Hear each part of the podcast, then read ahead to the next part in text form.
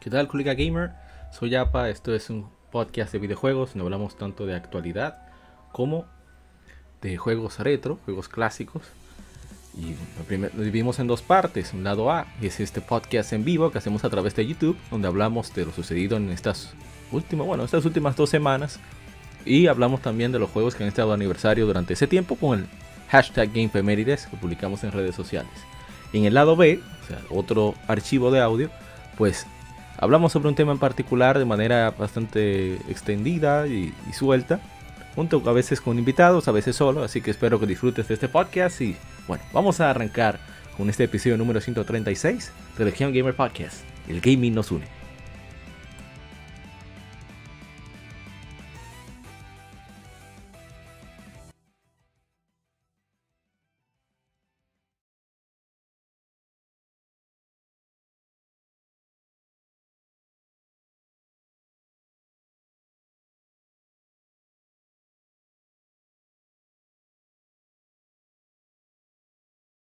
Somos Legión. Somos Gamer. Legión Gamer Podcast. El gaming nos une. Un podcast diferente para gamers únicos. Noticias interesantes. Historia del gaming y mucho más para mantenerte al tanto del actual como del pasado. Porque todos jugamos. El gaming nos une.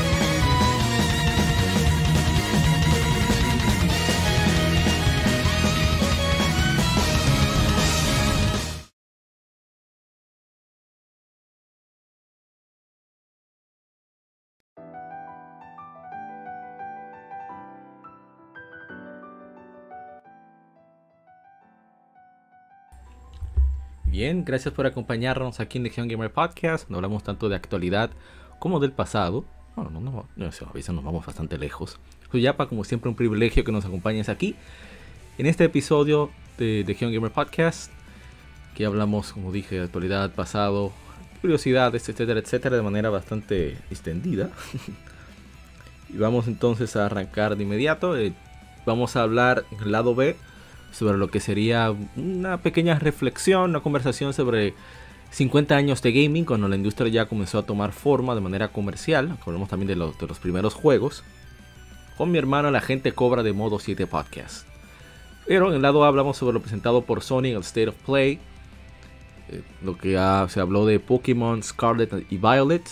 Se basan en España, como todo el mundo sabe. Entre muchas otras informaciones que han surgido a lo largo de estas dos semanas. Así que vamos de inmediato a pasar a la primera sección. Antes de hablar de noticias de qué hemos jugado durante estas dos semanas. Así que no te muevas.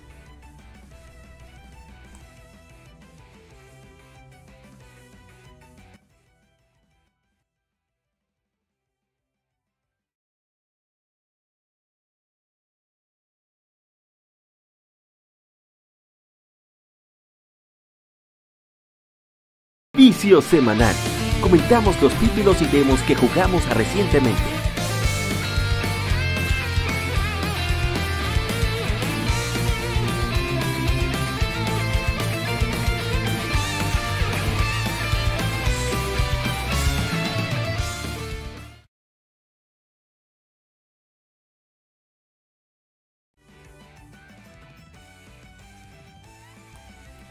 Y bien, durante esta semana hemos tenido, bueno, no tanta variedad, pero sí, vamos a decir, un buen equilibrio entre variedad e intensidad. No como hubiera, me hubiera gustado, pero se vició, se vició bastante. Y lo primero que tenemos de lo que hemos jugado, vamos a, si estás viendo el podcast, recuerda que se hace también en video, en transmisión en vivo a través de YouTube, pero si lo haces en audio vas a escuchar más o menos lo que se ha jugado. Así que vamos inmediatamente a pasar a lo que jugamos durante este tiempo. Sé que hay tantas cosas que comentar esta semana que se me ha escapado. Bueno, uno de mis juegos favoritos lo jugamos un poco, bueno, en varias ocasiones podríamos decir. Es, a mí me fascina.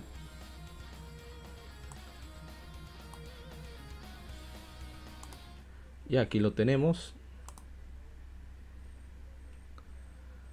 Jugamos un poco de Dragon's Crown. Yo soy enfermo con Dragon's Crown.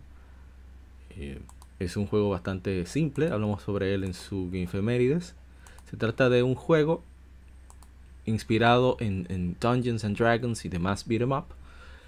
Y la diferencia está en que aquí eh, tiene un gameplay ya más moderno, más rápido, personajes con clases bastante características y se agrega el componente online junto con otra mucha muchos detalles visuales. El juego está hecho en 2D, pero es impresionante debido a, al trabajo técnico, la pureza técnica de Vanillaware. Muchos elementos RPG también es otra de las, de las cosas que les caracteriza. Y, qué decir, es un juego divertidísimo. Yo me lo gozo cada vez que, lo pongo. De hecho, tengo, tengo como 250 horas más o menos. Y todavía de vez en cuando no, no me pesa ponerlo. Vamos a adelantar un poco para que se aprecie el gameplay. Cada personaje tiene características jugables bien definidas, muy diferentes entre sí. Y es parte del encanto que tiene.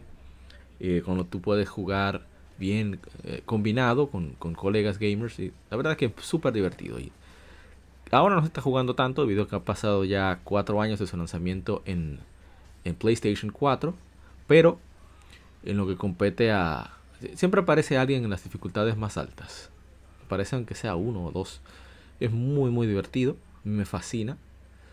Eh, tiene un diseño de personaje bastante eh, deslumbrante. Porque es todo exagerado, muy exagerado. Es, la, característica del juego. Eh, recuerdo que hubo una discusión. George Camitán, director de, Bueno, jefe de Vanillaware y director de este juego. Discutió con Jason Schreier ese famoso periodista que, bastante metiche a veces. Y estaba hablando como que su trabajo lo parecía, parecía hecho por el diseño de personajes tan estrambótico, tan exagerado, parecía hecho por un puberto de 15 años. Entonces se molestó porque tú puedes decir que te gusta o no te gusta, pero tú no puedes negar todo el, todo el trabajo artístico y sobre todo eh, la capacidad técnica del estudio, aunque no te guste lo que se vea, pero es como tú criticar los monstruos de Resident Evil por feos. O sea, sí, o sea, son feos, pero están increíblemente bien hechos. Es algo similar con lo que sucede con Dragon's Crown. Entonces hubo un altercado bastante divertido, donde salimos ganando más los gamers porque se burlaron de, Jason Schreier.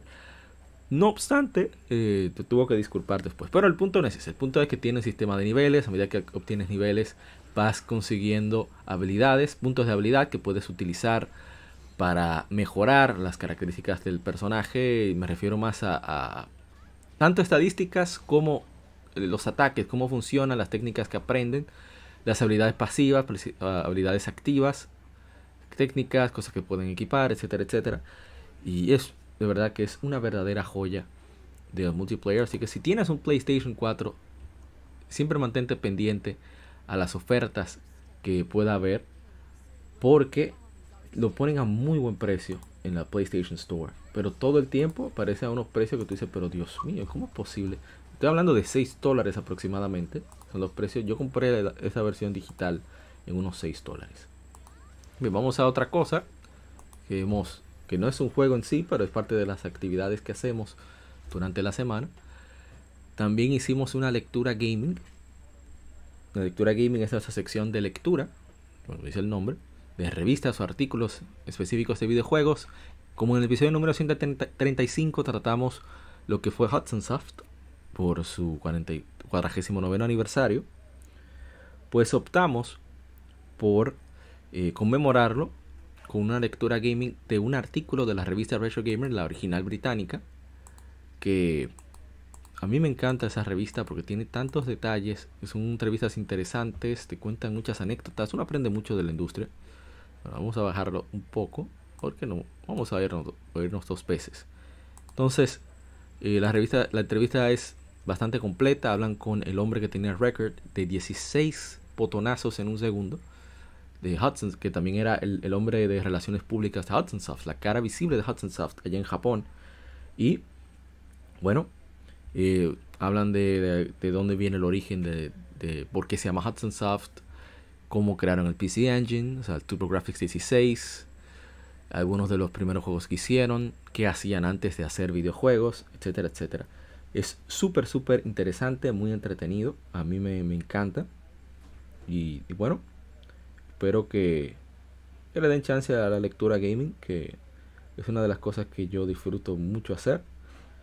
Y creo que, que puede ser de, por lo menos para aprender curiosidades aquí en de la lectura gaming.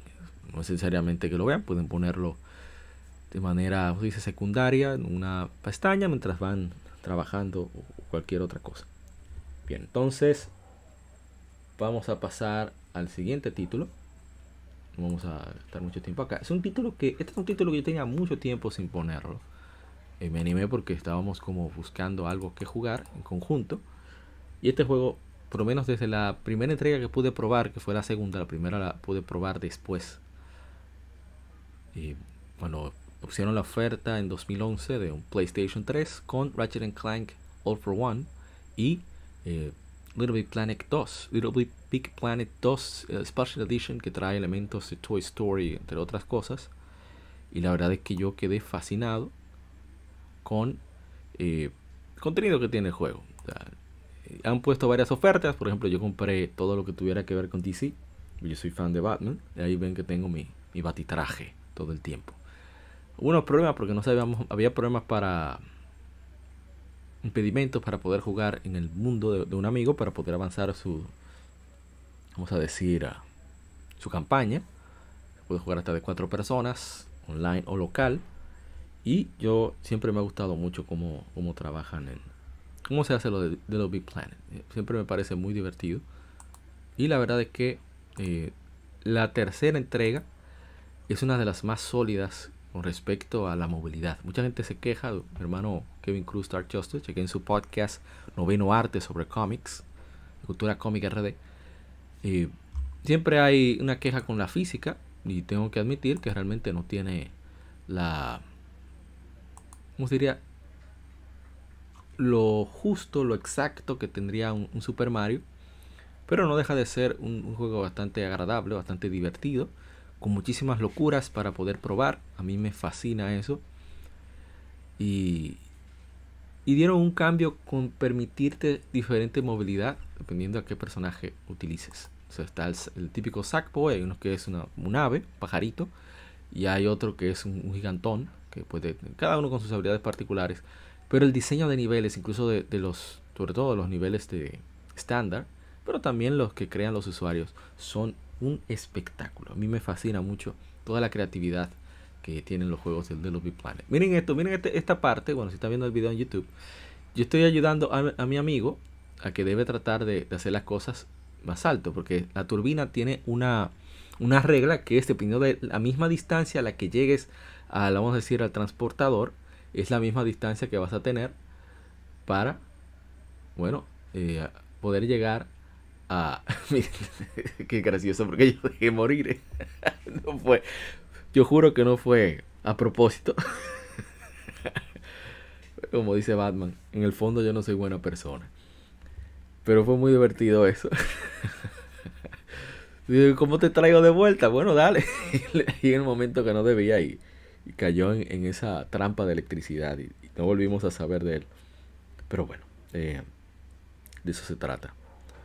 Little Big Planet, de, hacerle maldad a los otros, dar muchas bofetadas, como dicen, aquí decimos galletas en mi país, en República Dominicana, pero eh, internacionalmente dicen bofetadas. Muchas bofetadas, si veo que, no están haciendo las cosas, y tratando de aprender cómo se movía eso, resulta que hay un objeto. Yo tenía tanto tiempo sin jugar, hay un objeto, presionas el, el círculo, tú puedes, esos elementos que se ven así como de hielo seco, u otro material así bastante eh, ligero, puedes moverlo sin mucho esfuerzo, pero estábamos, inventando, no sabíamos qué hacer.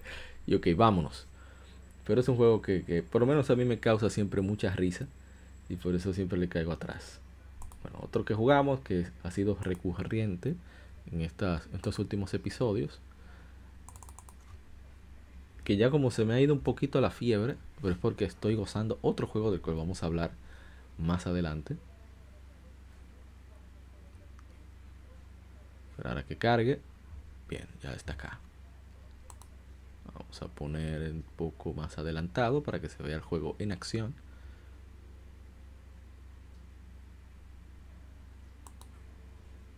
Subir el volumen. Ahí tenemos Warriors 3 Ultimate. Es uno de los juegos que a mí me han me han cautivado en estas últimas semanas. Porque es un juego bastante sencillo en cómo son sus mecánicas. Lo que lo vuelve complicado es las circunstancias cambiantes con respecto a los objetivos. O sea, tú puedes iniciar el combate con un objetivo de tú tienes que vencer a fulano. Y resulta que aparece un aliado o un posible aliado, tú tienes que tratar ayudarle o convencerle para que se una a tu a tu causa. Y bueno, resulta que fulano tiene dos eh, unidades de ejércitos que le están atacando. Si tú no llegas rápido, pues fulano se, se va al carajo. Entonces tienes que asegurarte siempre de, de, estar pendiente de los cambios y, y, de priorizar ciertas cosas. Por eso uno ve a los enemigos ahí que se van de dos o tres golpes y uno se entretiene dándole en la madre a todos esos enemigos. Oh, ¿cómo está Wonder Pop? Saludos Wonder Pop. Entonces, dice Wonder Pop que soy un malvado con respecto a la Little Big Planet 3. Tienes razón, no lo niego. Entonces, eh, eso es lo que me gusta de los, de los Warriors Orochi. Son juegos sencillos, pero que tienen su, complicación. Aparte de que son Así como Smash es una fiesta de, personajes icónicos de los videojuegos, Warriors Orochi es una, fiesta de folclore, historia, fantasía histórica y, también de videojuegos, porque aparecen, por ejemplo, Warriors Orochi 3 Ultimate aparece mi personaje favorito, que es Ryu Hayabusa, favorito de videojuegos, pero también aparecen personajes de otros videojuegos como Sofitia, de Ninja Gaiden y, Dead or Alive aparecen, eh, Rachel se integró luego a Dead or Alive, aparecen Momiji, que también es de Dead Life, eh, Ayane Kazumi. También aparece creo que gente de personajes de otras de otras culturas, por ejemplo aparece Aquiles, aparece Nemea.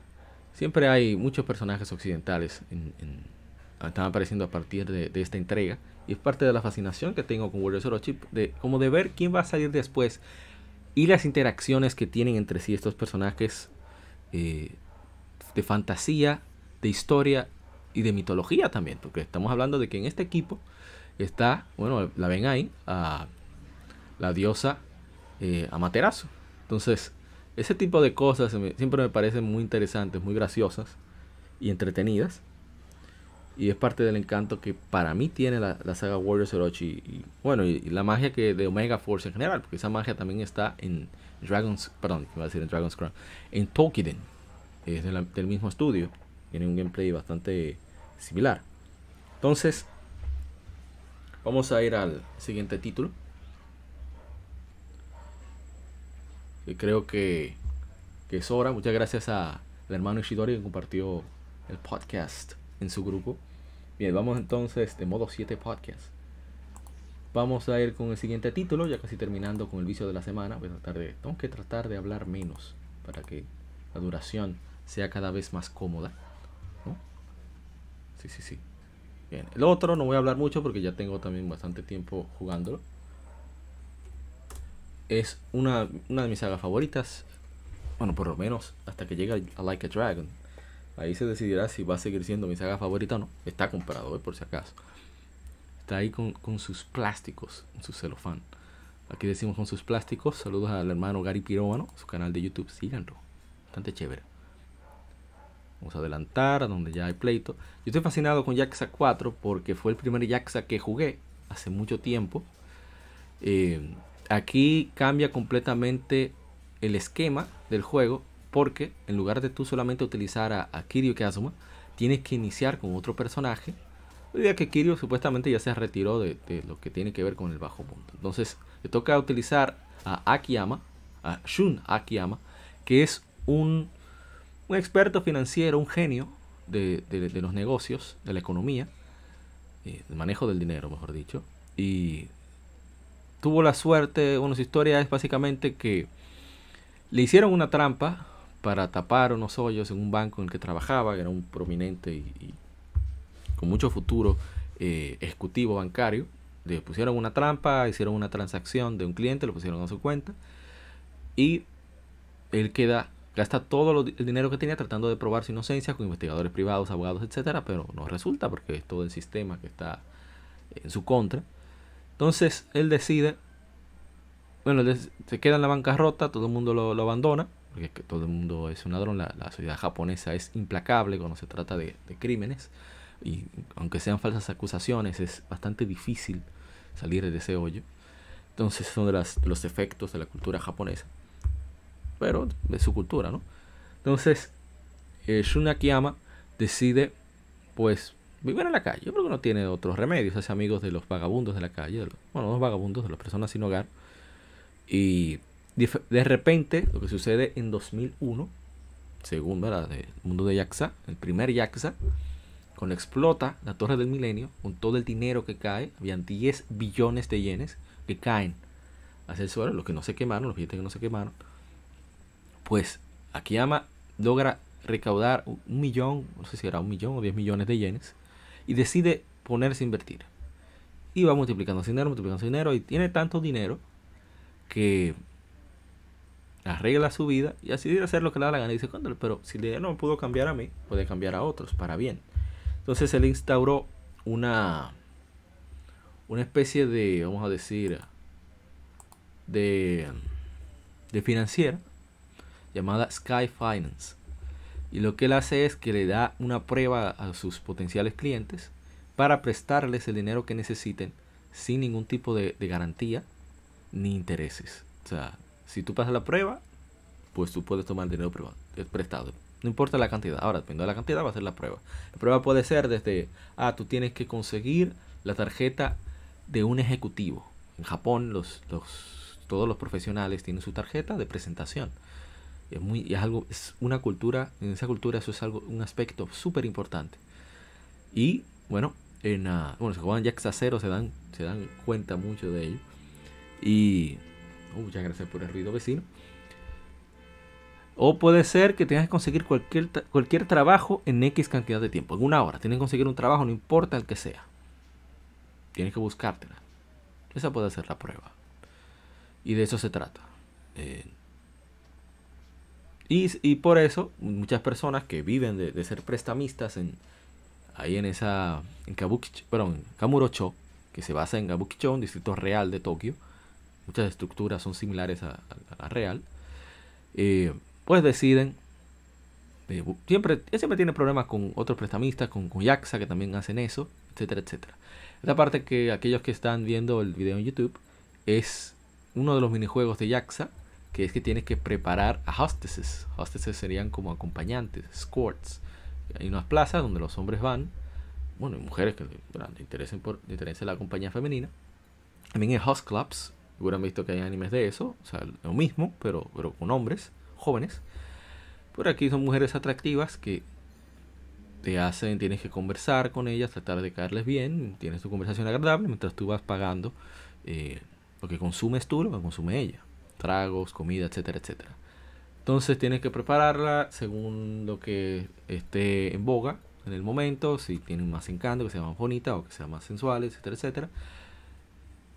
Y bueno, tienes que preparar a, tu candidata, a tu empleada, porque Shun Akiyama es propietario de ese club. Es, es algo opcional, bueno, en esa parte sí es obligatorio, pero, pero es completamente opcional, no, no hay que no es obligatorio tú dedicarte sacar el 100% a eso. Pero es más entretenido de lo que parece. Eso es como Pokémon prácticamente. Crear un Pokémon y eso no va muy lejos. Bueno, entonces vamos con lo que sigue. Ya el último de la tanda. Pero yo me, no era aquí. Dios mío, mostré el secreto. El secreto del podcast está en un documento, un docs de Google. pero bueno. Ahí vamos.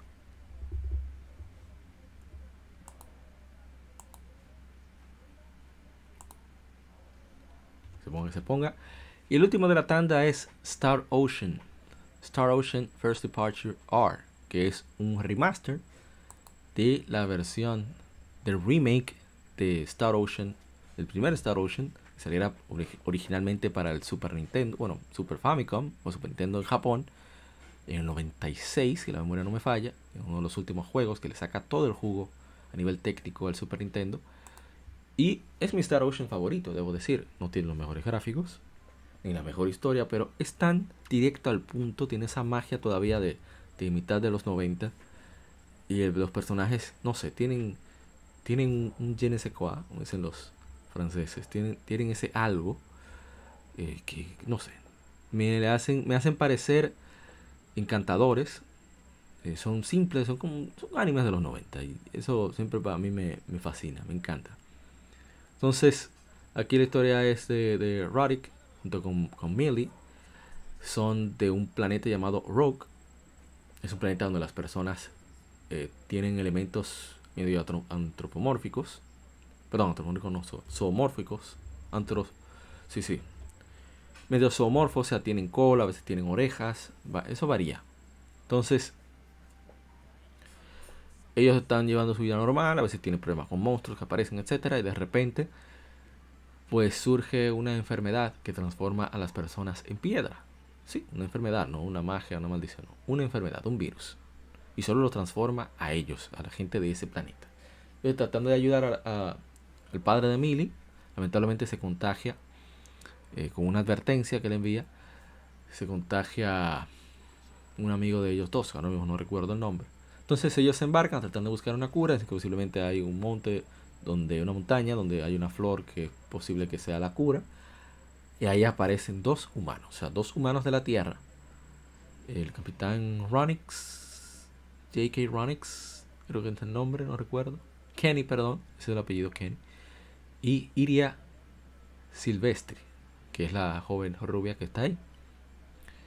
Y bueno, te dicen, bueno, tú tienes, tienen dos opciones. Se quedan aquí, le va a pasar factura al virus tarde o temprano. O vienen con nosotros, pero tienen que abandonar su planeta para siempre debido al pacto de, de la Confederación Galáctica que no permite que una vez un habitante de un planeta subdesarrollado, o sea que no ha llegado todavía a la era de exploración espacial, puede hacer contacto con un miembro de la Federación Pangaláctica, que es lo que rige la Tierra, y otros planetas aliados, eh, no pueden volver. Dijo, bueno, tenemos que salvar nuestro planeta, vamos a hacer lo que haya, lo que haya, vamos a hacer lo que haya que hacer. Así que se embarcan en, esta aventura y, y bueno, tienen al final deciden que la mejor opción, debido a que el el origen del virus data de unos 300 años atrás de un supuesto demonio llamado Asmodeus que deben destruir. Eh, su sangre es la que contiene la, cura para la maldición, porque es el origen, es el paciente cero. Entonces ellos dicen, bueno, vamos a lo que hay que hacer. Hay un planeta, no recuerdo el nombre, que es el que tiene un, portal de viaje temporal. Deciden irse para allá y ahora están en el pasado, pero al saltar en momentos diferentes, Millie Kenny, Ilya y Roddick se separan en dos grupos. Entonces tú tienes que vergar para... ¿sabes? En eso que estoy tratando de reunir al grupo de nuevo. El gameplay es bastante simple. Es un engine basado en, Star Ocean 2 que saliera en PlayStation. Pero el remaster tiene nuevas voces. Si deseas que tenga nuevas voces. Y tiene también nuevas ilustraciones. Está el arte de... Bueno, que tenía el... Yo estaba probando las voces ahí el arte que tenía en el original de PSP, bueno, el remake o remaster de PSP, y este que es un arte de eh, Imugami, creo que es el nombre del ilustrador, que también es el encargado de i7, fue el encargado del arte de i7, el encargado también de los últimos trails de Kuro no Kiseki y Kuro no Kiseki 2, ha sido encargado del diseño de personajes, así que estoy probando, estaba probando ahí a ver cuál me gustaba más. Y la verdad es que el juego me ha fascinado. Eh, puede ser que le dedique más tiempo a este juego. No es un juego muy largo ni muy demandante. Así que ese creo que sería mi vicio durante bastante tiempo. Porque le tengo un cariño enorme. Y bien, hasta aquí el vicio de la semana. Vamos a pasar al Game Informe. No se muevan.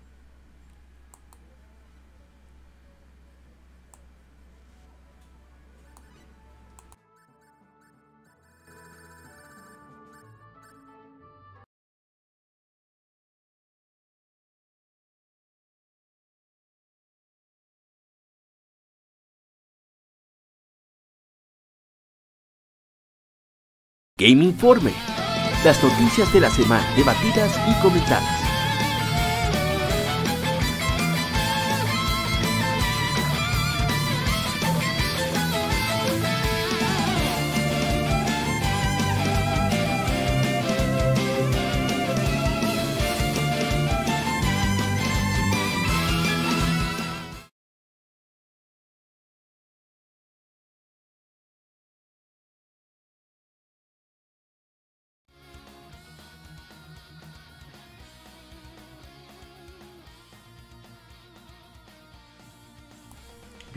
Eh, durante esta semana ha habido mucha actividad.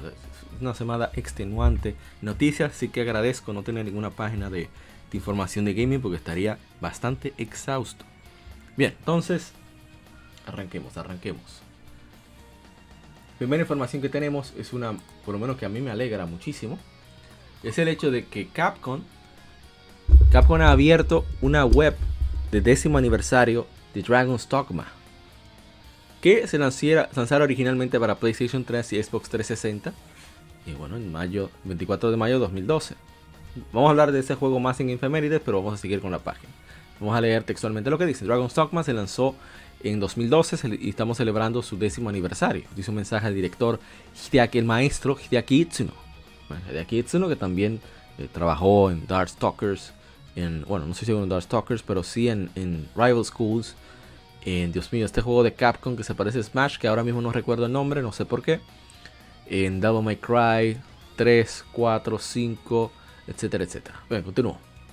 Gracias a Risen por levantar las armas y eh, atravesar valientemente a través de los retos imposibles que se pusieron delante de ti. Estamos por siempre agradecidos por su apoyo a través de los años y esperamos que puedas unirnos, unírtenos en este, esta, esta grata celebración de Dragon's Dogma. La website contiene toda la historia de la serie, comenzando con el prólogo de cómic digital de Dragon's Dogma, lanzada en abril de 2012, culminando con eh, la serie de animación original de Netflix de Dragon's Dogma que se lanzara en septiembre de 2020. Aparte de eso, a partir de hoy la versión de Dragon's Dogma está en oferta. Bárbaro, 290 yenes en Japón. Ojalá y pongan esa oferta también aquí en Occidente. A ver si más colegas gamers se suman a este grandioso juego que es Dragon's Dogma. Yo adoro ese juego, pero con locura. O sea, lo he comprado tres veces, cuando salió originalmente, luego Dark Arisen, también en PlayStation 3, en ambas, ocasiones, y ahora también, en, ahora, hace un tiempito ya en PlayStation 4. Bien, vamos a la siguiente información, y es que eh, Temtem ya saldrá de Early Access y se lanzará también para PlayStation 5, Xbox Series, Nintendo Switch y obviamente PC a través de Steam Humble Store el 6 de septiembre anunciaron la editora Humble Games y la desarrolladora Crema. Un buen nombre, Crema. Las versiones de consola están disponibles tanto en físico como en digital. El pre de la versión física ahora está disponible en todas las plataformas, mientras que las pre en digital disponibles en PlayStation 5, Xbox Series y PC, así como Switch, pronto estarán disponibles. Habrá una versión de lujo digital que incluirá el juego completo y extras cosméticos, también disponibles para pre-order.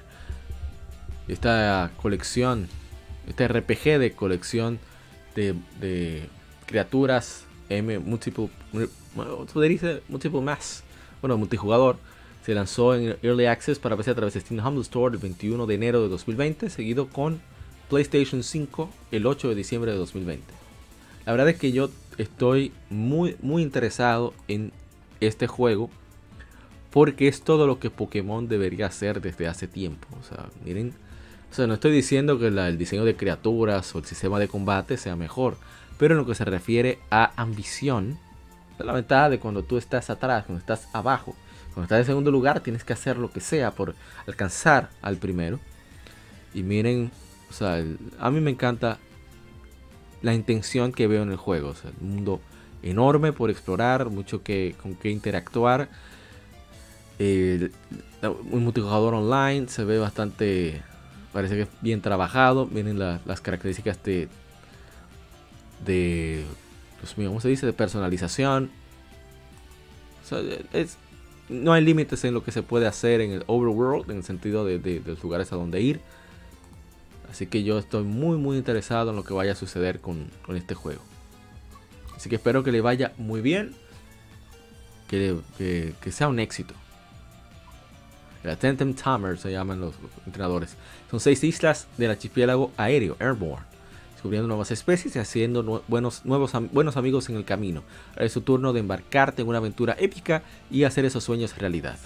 Atrapa nuevos Temtem en las islas flotantes de Omninesia y enfrenta a otros Tamers en las playas arenosas de Dennis o intercambia con tus amigos en los campos cubiertos de...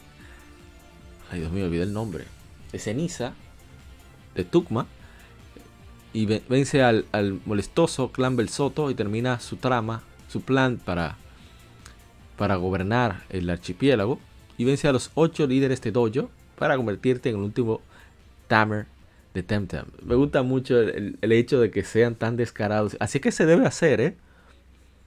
Así que se debe hacer. ¿eh? Usted copia lo bueno y si lo bueno y funcional que tiene es sencillamente eso de los ocho gimnasios, un equipo molesto, eh, la funcionalidad, cópialo. Mientras salga bueno y usted le agregue algo que, que, la otra, que el original no tiene, oye, dele para allá. Así que yo estoy bastante interesado en, este juego. Una aventura co-op con un amigo en cualquier momento para llegar a tu siguiente meta. Completa una ruta, enfréntate a un líder de Temtem, todo mientras enfrentas con un amigo en batallas duales. ¡Wow! A ver, tu propia casa, puedes hacer, decorarlo a tu manera, puedes personalizar todo. Y también hay competitivos. Hay fases de baneo, o sea, tienes reglas, siempre creciendo. Nuevos contenidos constantemente añadido a Temtem, nuevos eventos, nuevas misiones, nuevos cosméticos, nuevos Temtem, nuevas formas de jugar. Muy importante eso. Entonces, el mundo online. Los días de, viajar solo ya han terminado. Wow, así no. Temtem, el mundo es eh, un multijugador masivo. Timers de todo el mundo pueden unirse y podrán verte, podrás verlos alrededor. Vive la aventura contigo, vivir la aventura contigo y luchar para convertirse en el mejor Tamer de Temtem. Esto está demasiado interesante, demasiado descarado y eso me encanta. Así que ojalá y sea un éxito. De verdad que le deseo lo mejor a la gente de Temtem. Bien, vamos a la siguiente información. Y que Eiyuden Chronicle, el juego de RPG estrategia, Eiyuden Chronicle 100 Heroes, estará disponible también para Nintendo Switch, aparte de sus versiones previamente anunciadas de, para PlayStation 5, Xbox Series, PlayStation 4, Xbox One y PC, cuando se lance en 2023, anunció, la desarrolladora Rabbit, Rabbit and Bear Studios. Entonces, dada la especulación sobre Nintendo Switch y, la próxima entrega de, Nintendo, queríamos estar a, estar a, la segura, investigar qué opciones teníamos antes de, comprometernos totalmente a la versión de Nintendo Switch, dijo la, dijo la desarrolladora en una actualización en Kickstarter. Pero ahora la espera ya terminó, estamos emocionados de confirmar de que Aiden Chronicle 100 Heroes también llegará a Nintendo Switch. Así que parece excelente que continúe, que salga también a Nintendo Switch. Yo espero que el juego salga excelente, que salga bien, que no haya quejas y, y bueno, lo esperamos, esperamos que salga. Siguiente información. Ver qué música es esta porque está sonando bastante bien, no la conocía. Ah, Palace of Salmon. Creo que de 2. Estoy seguro. No recuerdo.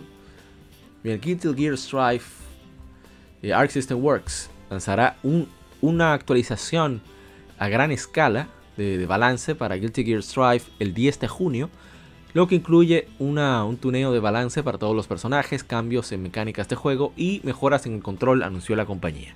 Adicionalmente habrá una prueba de beta para plataforma cruzada entre PlayStation 5, PlayStation 4 y PC que iniciará este verano. No se dieron más información. Arc System Works también trabaja en una edición Starter Edition 2022, edición de inicialista, edición 2022, de Guilty Gear Strive para PlayStation 5 y PlayStation 4 en Japón el 9 de agosto. Incluye el juego base y el contenido del, del Season Pass 1, del primer Season Pass. Así que está excelente. Los cambios que vienen, eso del crossplay entre PC y los sistemas de PlayStation, eso siempre es bienvenido. Vamos con lo que sigue. Y el creador de Dragon Quest, vamos a hablar de Dragon Quest más tarde, que estuvo de aniversario, 37 aniversario. Square Enix ha lanzado un mensaje por el día de Dragon Quest 2022 de parte de el maestro, maestrazo, mi papá, Yuji Horii, creador de la serie Dragon Quest. Día de Dragon Quest, que es el 27 de mayo, es celebrado cada año como el día en que se lanzara el Dragon Quest original en 1986. Ah, debo recordarte que estas informaciones, su fuente, la fuente que utilizamos es la página gematsu.com. Se escribe gematsu, G-E-M-A-T-S-U.com. Bien, continuamos. Su mensaje, Hori dice, un montón de nuevos títulos de Dragon Quest eh, con trabajo ya ya en camino, ya encaminado o sobre Dragon Quest X Online, Dragon Quest Treasures y un lanzamiento sorpresa Dragon Quest Builders para iOS y Android. Más información sobre Dragon Quest Treasures llegará, bueno, ya hablaron de eso. Entonces, sobre Dragon Quest 12, The Flames of Fate, Hori dice que el equipo de desarrollo está trabajando duro en, su progreso, pero que habrá mucho eh, de Dragon Quest que antes de que termine. Así que me parece excelente. Vamos a ver si hay algo eh, acerca habla de, Ah, miren que están hablando de Dragon Quest Island, una atracción para traer el mundo de Dragon Quest a la vida, mezclando experiencias digitales y reales. Dice que desafortunadamente estaba lloviendo el día que visitó. Entonces, a ver, a ver qué más hay destacable. Dragon Quest Day, el 27, ajá. No podía haber, haber, haber llegado hasta aquí sin el apoyo de los fans. Así que está muy agradecido. Será el décimo aniversario del lanzamiento de Dragon Quest X. Eh, que tiene muchos planes para marcar la ocasión. Esperan que lo celebren con él, con ellos, con el equipo de Dragon Quest. Habrá muchos títulos. La versión móvil de Dragon Quest Builders. Dragon Quest 12 que ya viene por ahí, que están trabajando duro. Y que espera. Eh, gracias por apoyar Dragon Quest por 36 años. Mi parte, Yuji Hori. Adiós por el momento. El maestro Yuji Hori, mi papá, mi patrón. Vamos entonces a continuar con más información. De verdad que yo. Que se tome su tiempo. ¿eh? Yo, mientras el maestro Yuji Hori esté a cargo, yo tranquilo, no tengo ninguna prisa. Bien, otra información y es que Kadokawa Games va a dividir parte de su negocio a Dragami Games, una nueva compañía establecida a través de una división corporativa por el presidente y CEO de Kadokawa, Kadokawa Games, Yoshimi Yasuda, y el director de la compañía Satoshi Fuyono, anunció la compañía. Yasuda se retirará de su posición en Kadokawa Games, donde sirvió por 14 años, en una reunión general de accionistas en junio. Como creador de juegos, Yasuda ha trabajado en numerosos títulos a través de sus 14 años en Kadokawa Games, incluyendo Root Letter y God Wars Future Pass. 2021 Kadokawa Games relanzará el juego de estrategia de robots RPG Relayer, el cual Yasuda produjo, dirigió y creó. En Dragon Games, Yasuda continuará desarrollando títulos eh, que, son característicos de cada Kawa Games, juegos de acción, de estrategia y de citas. sim, ¿Cómo se llama? Dating Sims. Bueno, dicen Love Simulation Games, pero bueno. Eh, Extreme, que posee la marca de Masaya Games, planea adquirir acciones en el recién formado Dragami Games. Me parece excelente. Bien, entonces continuamos. Bueno, Sony tuvo una presentación. Estamos hablando de State of Play, sino antes. Su CEO, Jim Ryan, pues compartió información acerca de la estrategia de PlayStation en lo adelante durante su segmento de juegos y servicios de red. Y entre ellos está que los, eventos de, de distribuidores en Estados Unidos vendieron consolas de PlayStation 5 de casi mil unidades por minuto, 80.000 unidades en 82 minutos para el final del primer año fiscal, según los tres diferentes eh, eventos de distribuidores líderes. PlayStation, las unidades de PlayStation 4 en Estados Unidos vendieron 6 unidades por minuto, 80.000 unidades, 9 días, en el mismo, el mismo nivel de su ciclo de producción. PlayStation 5 vendió 670.000 unidades en China en una... ¿Cómo se diría? Proveyendo constantemente 72 72 semanas después de su lanzamiento global contra las ventas de 250.000 unidades en una demanda completamente libre, sin ningún impedimento. Entonces, con los problemas de distribución de PlayStation 5, que son una prioridad, el PlayStation 5 ya le pasó a PlayStation 4 en su primer año, pero en su segundo año vendió menos que PlayStation 4 debido a problemas de, de, de proveedores. El tercer año se proyecta que sea bastante más cercano con PlayStation 5 se espera que le lleve la delantera a PlayStation 4 a partir del cuarto año. PlayStation VR 2 se lanzará con 20 títulos first party y third party, o sea, licenciatarios y propios. Horizon Call of the Mountain es usado como el, juego insignia de, este, esta imagen, en esta, este, esta presentación. Con adquisiciones, eh, Sony adquirido, por ejemplo, eh, Bungie, al obtener Bungie se incluye la siguiente sinergia. Bungie a Sony Interactive Entertainment, experiencia en servicios online de a PlayStation Studios, ayudar a construir servicios online de Sony Interactive Entertainment, eh, un centro de servicios de excelencia. También eh, operaciones de negocios de live services a negocios de plataforma. De Sony a Bungie, el manejo de, plataformas y distribución de Sony, o sea, mercadeo, operaciones de negocio. Espera, espera, con vos no, así no. Ahora sí, me encanta esa pieza. Monstrum Nox, Monstrum Spectrum de East 9, está sonando ahora de fondo. En el año, a ver, eh, de servicios centrales de PlayStation Studios y apoyo administrativo general y general, legal, financiero, contabilidad, recursos humanos. Entonces, la serie de PlayStation Studios, en el año fiscal 2009, PlayStation Studios lanzó 23% de juegos nuevos y 77% de propiedad intelectual propia. Para el año fiscal 2022, Sony eh, lanzará 34% de títulos nuevos, proyectos nuevos y 66% de propiedades intelectuales ya existentes. Para el año fiscal 2025 se proyecta que sea mm, esté igual en 50-50. También el, portafolio First Party de Sony, eh, bueno, 90% PlayStation 4 y 10% PC en su primer año fiscal de 2000, en el año fiscal de 2019. Se espera que este portafolio sea 40% de PlayStation 5 y PlayStation 4, 30% PlayStation 5, 20% eh, en PC y 10% en móvil en el año fiscal 2022 y 50% PlayStation 5, 30% PC y 20% en móvil en el año fiscal 2025. Con inversión de servicios online, el año fiscal 2019 la inversión de PlayStation 5 en modelo de negocio será 88% tradicional y 12% de juegos online juegos de servicio. Para el año fiscal 2022, Sony Interactive Entertainment proyecta un modelo de negocio de 51% de juegos tradicionales y 59% de títulos de servicio online. Para el año fiscal 2025, Sony proyecta 45% de juegos tradicionales y 50% de juegos de servicio. Eh, Sony Interactive Entertainment proyecta que tendrá tres juegos de franquicias de servicio en un año fiscal 6 en el año fiscal 2023, en 2022, 6 en el año fiscal 2023, 10 en el año fiscal 2024, 12 en el año fiscal 2025. El año fiscal 2021, que culminó en el 31 de marzo de 2022, tuvo uno, MLB The Show 2022. Con respecto a esto, esto no me alienta mucho. Yo espero que también se incluya que se aumentará en general la cantidad de juegos a lanzar, pero el hecho de que proyecten centrarse en un mayor porcentaje de juegos de servicios que en juegos tradicionales me preocupa bastante, debo decir. ¿eh? Bien, entonces, en cuanto a lanzamientos de PC, en el año fiscal 2021, Sony hizo 80 millones de dólares en PC, en, ventas neto, contra 35 millones en el año fiscal 2020. Para el año fiscal 2022 proyecta que obtendrá 300 millones en ventas de juegos de PC. Horizon Zero Dawn vendió 2.398.000 unidades en PC. God of War vendió 971.000 unidades en PC y Days Gone 852.000 unidades.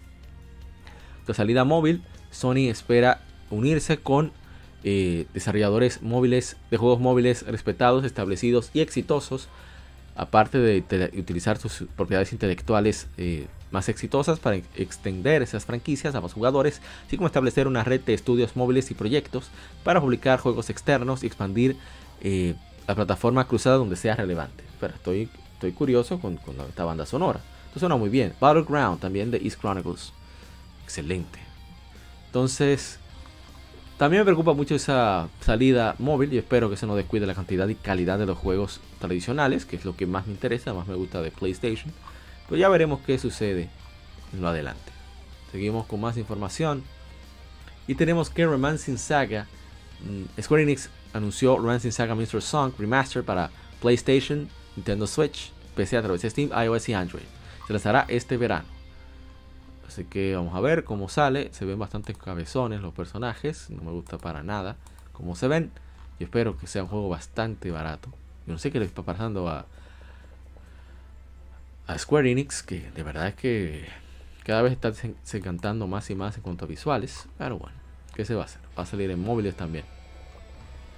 Bueno, que va a tener un escenario freeform, o sea que podrás ir donde quieras, viendo de cómo juegues será como se, eh, se desarrollará la historia Puedes elegir uno de ocho personajes principales y explorar el vasto mundo. Tus acciones y decisiones cambiarán la historia, así que será completamente tuyo. Eh, será un, juego obligatorio para aquellos amantes de los juegos clásicos por turnos, RPG por turnos. Y bueno, está remasterizado, gráficos en HD, etcétera, etcétera. A ver qué más tenemos. A ver, a ver, a ver. años después, que fue lanzado para PlayStation 2 en Japón, Romanticism Mr. Song, luego en América. O sea, que sí salió también en PlayStation 2 antes. Pues 17 años, ya está de vuelta, es más grande y mejor que nunca. Ah, vamos a ver. Pero que fue, primero salió en el 92. Romancing Saga. Ah, no, no, no. Es la cuarta entrega, ok. Estoy hablando tonterías. Entonces, ¿qué más tenemos? Ah, que la editora Square Enix y la desarrolladora Tri-Ace compartirán más información sobre Star Ocean The Divine Force a finales de junio, anunció la compañía. Lamentamos mantenerlos en expectativa con respecto a Star Ocean The Divine Force, lo cual planeamos compartir más informaciones sobre este en primavera. Dice un tweet. No, planeamos, es algo que tienen planeado, un tweet oficial de la cuenta de Star Ocean. Estamos actualmente preparándolos para el siguiente, siguiente lanzamiento de información a finales de junio. Trabajamos duro para cumplir con las expectativas de todos. Por favor, dennos menos tiempo. La verdad es que el juego no se ve espectacular, pero sinceramente, como dije aquella vez, para mí no habría más, más Star Ocean nunca jamás, porque no le fue nada bien a Star Ocean 5. El nombre ahora mismo de la mente, ahora que lo tengo por acá. Ah, Integrity and Faithlessness pues saliera aquí en América para PlayStation 4, en Japón también salió para PlayStation 3. Y qué decir, espero que realmente les vaya bien. Ese sistema, perdón, ese juego, Star Ocean Divine Force, saldrá para PlayStation 5, Xbox Series, PlayStation 4, Xbox One y PC a través de Steam en 2022. vamos a lo que sigue. Virtual Fighter 5 Ultimate Showdown, es el remake es un remake con ese trabajazo visual que tiene, tendrá un contenido descargable de colaboración de Tekken 7. Se lanzará el primero de junio, anunció la editora Sega y la desarrolladora Ryuga Gotoku Studio. A mí la verdad que me llama mucho la atención el hecho de que Ryuga Gotoku Studio haya hecho un juego de pelea. ¿eh? Le dará, creo yo, que va a ser de Lost Judgment todavía mejor juego con esa experiencia. Bien, seguimos con lo, que, lo siguiente. Y es que la desarrolladora de Shenmue 3, EastNet, y el creador de la serie Shenmue, Yu Suzuki, han anunciado un shoot 'em up, un juego de disparos de fantasía llamado Air Twister para Apple Arcade y se lanzará el 24 de junio. Me sorprende que, esto sea realidad, pero bueno.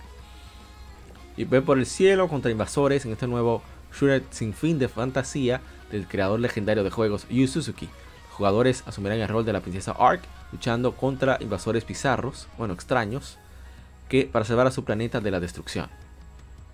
Miren que eso es muy parecido a. Dios mío, me olvidó el nombre de ese juego. Tanto que lo juego en Jaxa, cuando está ahí. Que saliera para arcades y luego Sega Genesis, que fuera impresionante ese juego. Pero bueno. Así que me parece bastante bien que llegue este juego. Ah, esta pieza me encanta. Burning Trap de eh, Trails of Cold Steel 4. A ver, Square Enix. Esto es una noticia bastante importante. Shinji Hashimoto se ha retirado de su posición en Square Enix después de 28 años, anunció. Gracias por todo su trabajo duro a todos, dice Hashimoto en un tweet. A partir de hoy, 31 de mayo, me he retirado. Gracias a todos quienes me han ayudado a través de la oficina de todo el buró durante mi tiempo en la oficina. De ahora en adelante me gustaría que le dieran, darle todo mi apoyo a Square Enix como su más grande fan. Muchas gracias. Hashimoto se unió a Square Enix en abril de 1994, donde su primer rol fue coproducir el Front Mission original para Super Famicom. Era el jefe de la marca de Final Fantasy por más de una década, productor ejecutivo de Kingdom Hearts, también sirvió como eh, oficial ejecutivo de Square Enix Holdings el hombre tiene un historial. Ojalá mucha gente tenga el historial creativo ese señor. Y en la ilustración, el diseñador de personajes de Square Enix, Toshiyuki Itahana, celebrando el tiempo de Hashimoto en la compañía. Miren ahí con, un bonito chocobo, el más bonito de Square Enix, que es, puesto los Mogul. Entonces hay un video, un mensaje en video eh, sobre su retiro. Lo publicó Square Enix. Y dejó un video. Qué bien. realmente se merece después de todos esos años esa entrega. Muy buenos proyectos. Es, es bastante justo. Pero esto no lo vamos a poner. Tampoco. Este sí. Entonces, a ver, a ver, a ver. Otra información es que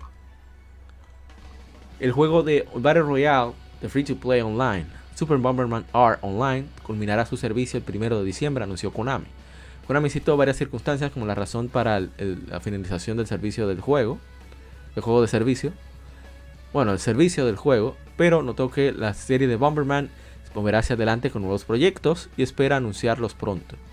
Super Bomberman R Online se lanzó primero para Stadia el 1 de septiembre de 2020, seguido de un lanzamiento para PlayStation 4, Xbox One, Nintendo Switch y PC a través de Steam el 27 de mayo de 2021. Pero ahí está el desperdicio haberlo lanzado en Stadia. Gracias por jugar Super Bomberman R Online, este servicio ha continuado operando con el apoyo de muchos usuarios desde su lanzamiento en mayo de 2021, pero por varias razones hemos determinado, decidido terminar el servicio, todas las plataformas todas las plataformas el 1 de diciembre de 2022. La venta de las Bomber Premium Packs terminará el 1 de junio de 2022, así que le pedimos a todas las monedas de Bomber que no se hayan usado, usarlas antes del final del servicio. Esperamos que hayan disfrutado el juego hasta el final del servicio. La serie de Bomberman se moverá hacia adelante con los proyectos y esperamos que puedan eh, poder informarles sobre este proyecto pronto. Gracias por el apoyo continuo a la serie de Bomberman. Miren, miren esto es, muy importante que suceda. Es lamentable porque sé que va a haber muchos fans bastante tristes por esto. Porque Bomberman es una saga bastante divertida. Hablamos de eso en el episodio número 135, en la lectura gaming, la última que tuvimos.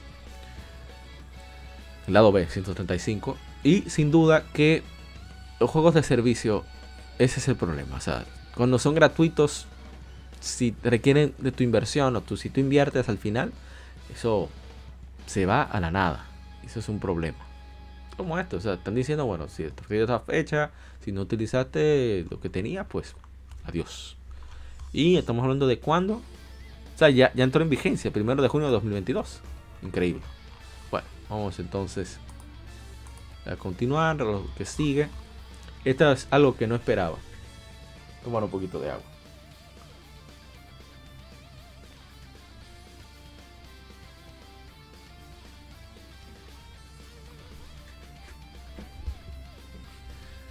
Compañía de Pokémon ha asignado a su, a su jefe, como su jefe creativo, compañero jefe creativo, no sé, asociado jefe creativo, a partir del 1 de junio, eh, a Junichi Masuda, anunció la compañía. Masuda también se retiró de su posición como director manager de Game Freak, compañía que creó Pokémon a partir del 31 de mayo. Uno de los miembros fundadores de Game Freak Masuda estaba involucrado en el desarrollo de Pokémon Red Version, Pokémon Green Version y apoyó el desarrollo de la serie de Pokémon por muchos años. En The Pokémon Company, Masuda utilizará su profundo entendimiento de la marca Pokémon para desarrollar nuevos servicios y productos. Cito las palabras de Masuda.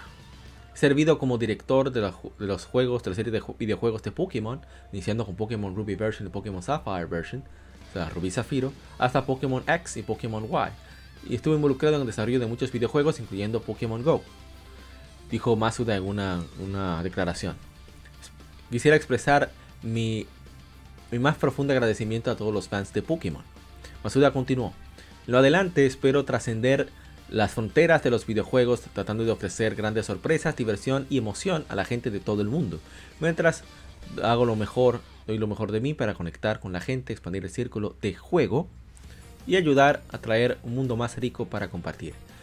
Aprecio, agradezco su continuo apoyo en mi nuevo rol. ¿Qué decir? Junichi Masuda, el trabajo que hizo en Pokémon Black and White, Pokémon Black 2 y White 2, hay que, me quito el sombrero, también Ruby Sapphire, que aunque no me gustó al inicio por limitaciones técnicas, eh, tuvo su razón, ¿no? No por el juego estuviera mal en absoluto, sino por el aspecto de no poder pasar mis Pokémon, mi Charizard, mi bendito Charizard. Claro, eso se resolvió con Pokémon Fire y Leaf Green. Pero eh, no hay duda de, de que el hombre hizo bien su trabajo hasta Pokémon X y Pokémon Y, en mi opinión, ¿eh? estoy hablando como jugador de single player más que otra cosa. Y bueno, ojalá que sí, que, que haga bien, que, le vaya bien donde sea que, se, a lo que se dedique ahora. Y realmente espero que algún día dejen a gente apasionada con Pokémon a hacer los juegos de Pokémon. Que creo que es el secreto de la calidad de, de Falcon. Y esperemos que, suceda pronto con, con Pokémon. Y hablando de Pokémon, el Pokémon Scarlet y Pokémon Violet se lanzará para Nintendo Switch. El 18 de noviembre anunció la Pokémon Company y la desarrolladora Game Freak. la Pokémon Company nos reveló la, portada de los juegos, la funcionalidad multijugador, nuevos personajes y Pokémon, y también más información sobre los iniciales si vamos a ir un poco en detalle. El nuevo Pokémon legendario de, son Coraidon y Miraidon. Están en cada cobertura de la versión física del juego. Y también los logos. Y bueno, y, también unos especie de logos que, tienen el motivo de diseño de los, de los Pokémon. Y dije Pokémon, de los Pokémon.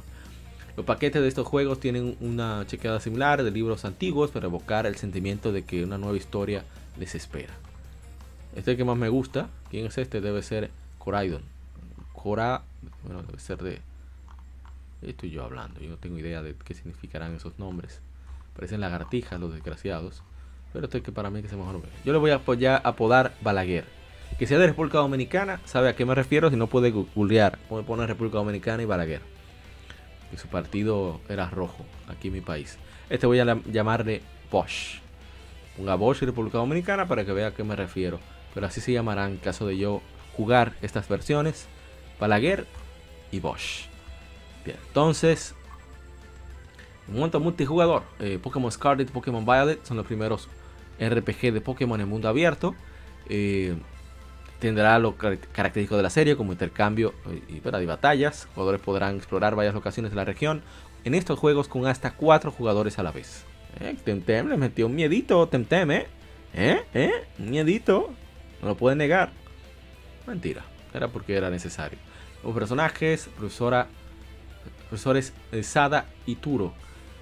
Eh, primera vez, dos profesores diferentes aparecerán en el juego dependiendo de cuál versión tengan los jugadores. En Pokémon Scarlet tendrán a la profesora Sada. A mí no me gusta mucho el diseño de los rostros que tienen ahora. Como que quieren verse más maduro de la cuenta. No sé. Son preferencias mías. Miren. No. Bueno, no quedan tan mal en 2D. El problema es cuando están modelados en 3D. Ahí es que se ve como más extraño de la cuenta. Y profesor Violet tendrá profesor Turo. Yo lo siento por Bosch y profesor, pero no quedo con Scarlet. Hasta el profesor está mejor. La profesora. Tenemos a Nemona, que es la rival aparentemente. Que es apasionante de los Pokémon, que es una amiga y te guía al nuevo jugador. Nuevos Pokémon, a Pony. Está bastante bonito Pony Pokémon eléctrico, no voy a leer los detalles, solamente voy a checar. Lechonk. Mm. Mira la grasa que le sale por los. Ese Pokémon está bueno para comérselo. Un palizado que haría bastante bien. Aunque no me quejo con chicharrón, ¿eh? Está muy rico. Smoliv. Es una tuna.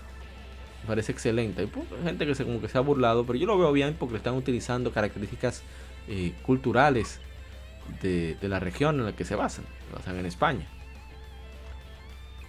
Hay características de los iniciales, así que ahí está todo. Parece bastante bien. Vamos con más información, que quedan bastante.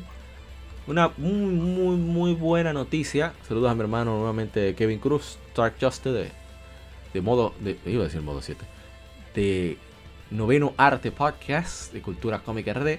Las ventas totales de Tekken 7 han sobrepasado 9 millones de copias, anunció el director de la serie Katsuhiro Harada en el quinto aniversario del lanzamiento del juego para consolas. Las ventas totales de la serie Tekken también han sobrepasado 53 millones de unidades. Se reportó en noviembre de 2021 que Tekken 7 había vendido más de 8 millones de copias. Eh, Tekken 7 se lanzó originalmente por arcades el 18 de marzo de 2015, continuado por una, un lanzamiento para PlayStation 4, Xbox One y PC a través de Steam el 2 de junio de 2017. Excelente como me pasó, mira, unas efemérides que se me pasaron. ¿eh? Debí tener, tener eso en cuenta. Bueno, el año próximo no fallo. Próximo Dragon Age ya tiene título, se le llamará Dragon Age Dreadwolf. Anunciaron la desarrolladora BioWare junto con la editora eh, Electronic Arts. Entonces, Solas, el Dreadwolf, algunos dicen que puede ser un dios eh, élfico antiguo, algunos dicen que no, otros dicen que es un traidor de su gente o un salvador que ahora, salvador que ahora busca rescatarlos al costo de tu mundo. Sus motivos son eh, misteriosos, pero sus métodos algunas veces cuestionables, eh, dándole la reputación de una especie de deidad, eh, ¿cómo se dice? Tramposa. Un jugador de, de juegos oscuros y peligrosos. O sea, que sean nuevas las historias de Dragon Age, lo hayáis experimentado todos, todas, usando el nombre de Sola.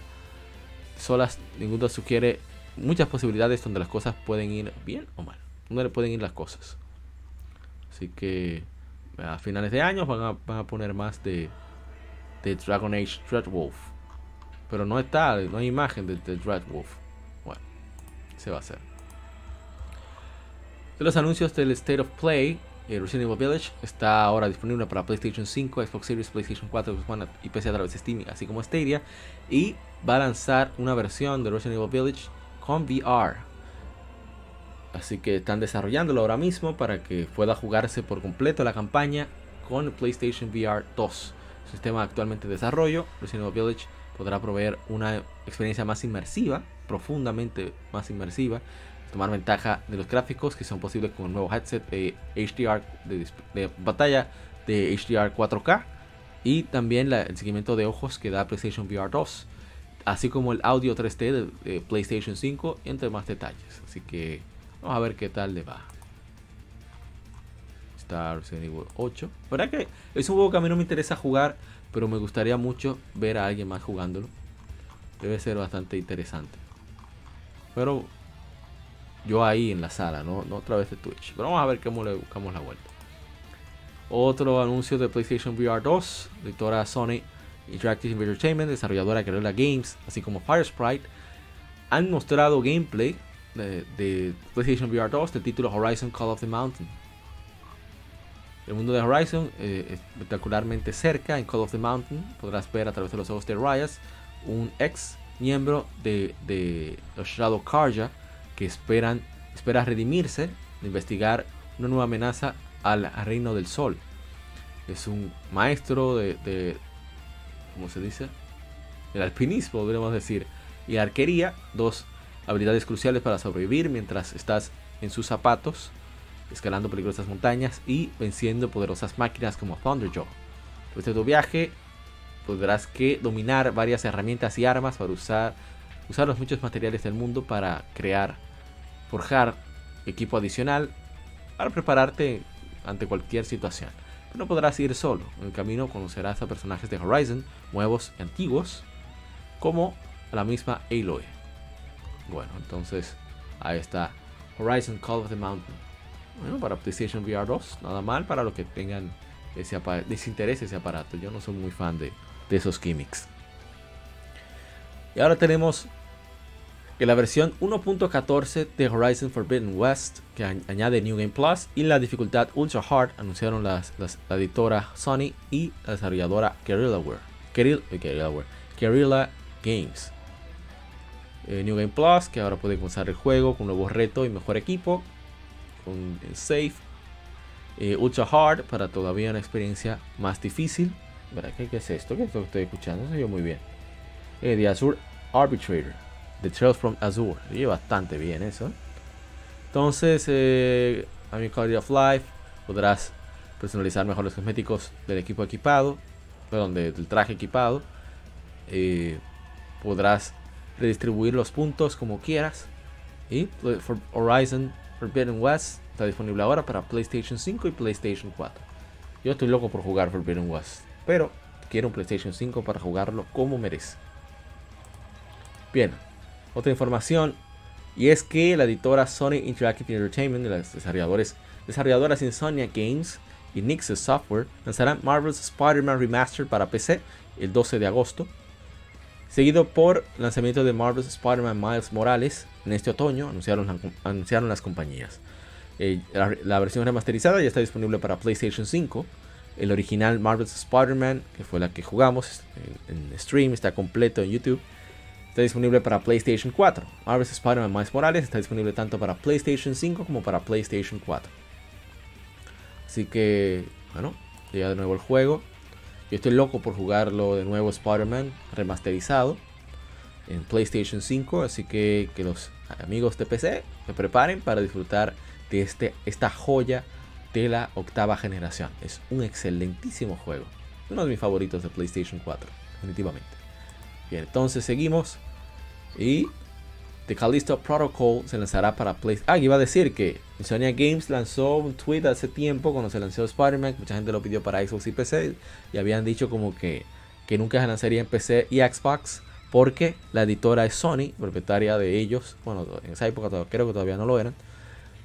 La propietaria del juego es Sony, así que difícil. En esa época Sony tenía esa política de no lanzar juegos en PC, pero eso está cambiando. Bien, The Protocol lanzará para PlayStation 5, Xbox Series, PlayStation 4, Xbox One y PC el 2 de diciembre. La editora Crafton, la desarrolladora Striking Distance Studios, anunciaron. Juego se ve espectacular, sucede en la luna de Jupiter Callisto en el año 2320. El protocolo Callisto es un juego, de, bueno, The Callisto Protocol es un juego de siguiente generación en el género de Survival Horror. El juego reta a los jugadores a escapar de la prisión de máxima seguridad Black Iron, o hierro negro, y descubrir sus terribles secretos. Una mezcla de horror, acción y e historia inmersiva. The Callisto Protocol es un juego que apunta a asentar una nueva un nuevo estándar en juego en entretenimiento interactivo de horror bueno, yo no soy fan de este género, pero me parece genial que se vea también este jueguito de, de, los creadores de Dead Space. Es prácticamente Dead Space y de eso se trata. Que la gente quería otro Dead Space. Y bueno, EA no quiso dárselos. Hicieron una tontería con Dead Space 3. Pues aquí está el resultado. Ojalá le vaya súper, súper bien. Realmente lo merece. Si continuamos, la siguiente información también del State of, State of Play, de PlayStation Direct, por fin PlayStation Direct decente. Digo, State of Play decente. Street Fighter 6 se lanzará para PlayStation 5, PlayStation 4, Xbox, PC a través de Steam en 2023, anunció Capcom. Entonces, Street Fighter 6 se lanzará en todo el mundo. Street Fighter la serie que ha vendido más de 47 millones de copias desde hace 35 años por el Resident Evil RE Engine de, Capcom, Street Fighter 6 tiene tres modos de juegos distintos: Fighting Ground, World Tour y Battle Hub. Battle Hub. La experiencia también incluye un, gameplay innovador que tiene mejoras visuales para cada aspecto del juego. Entre las innovaciones, Street Fighter 6 celebra lo que le encanta a los fans de la franquicia al, unir modos eh, core de previos títulos, incluyendo el arcade mode, online matches, enfrentamientos online, el modo de entrenamiento, batallas local versus y más, a la experiencia de Fighting Ground, del mundo de guerreros icónicos como Ryu y Chun-Li, a la edición final de Street Fighter V, el Luke, el nuevo experto de breakdance y boxeador eh, borrachón, Jamie, jugadores podrán tener una gran variedad de estilos de pelea y habilidades para dominar. Entonces, eh, a ver, tenemos algo que destacar, diversos estilos, nuevos modos de juego. World Tour, una, historia inmersiva de un solo jugador que lleva lo, que debe ser un juego de peleas. Eh, permite a los jugadores llevar su propio legado con el avatar del jugador. Battle Hub, in-game commentating.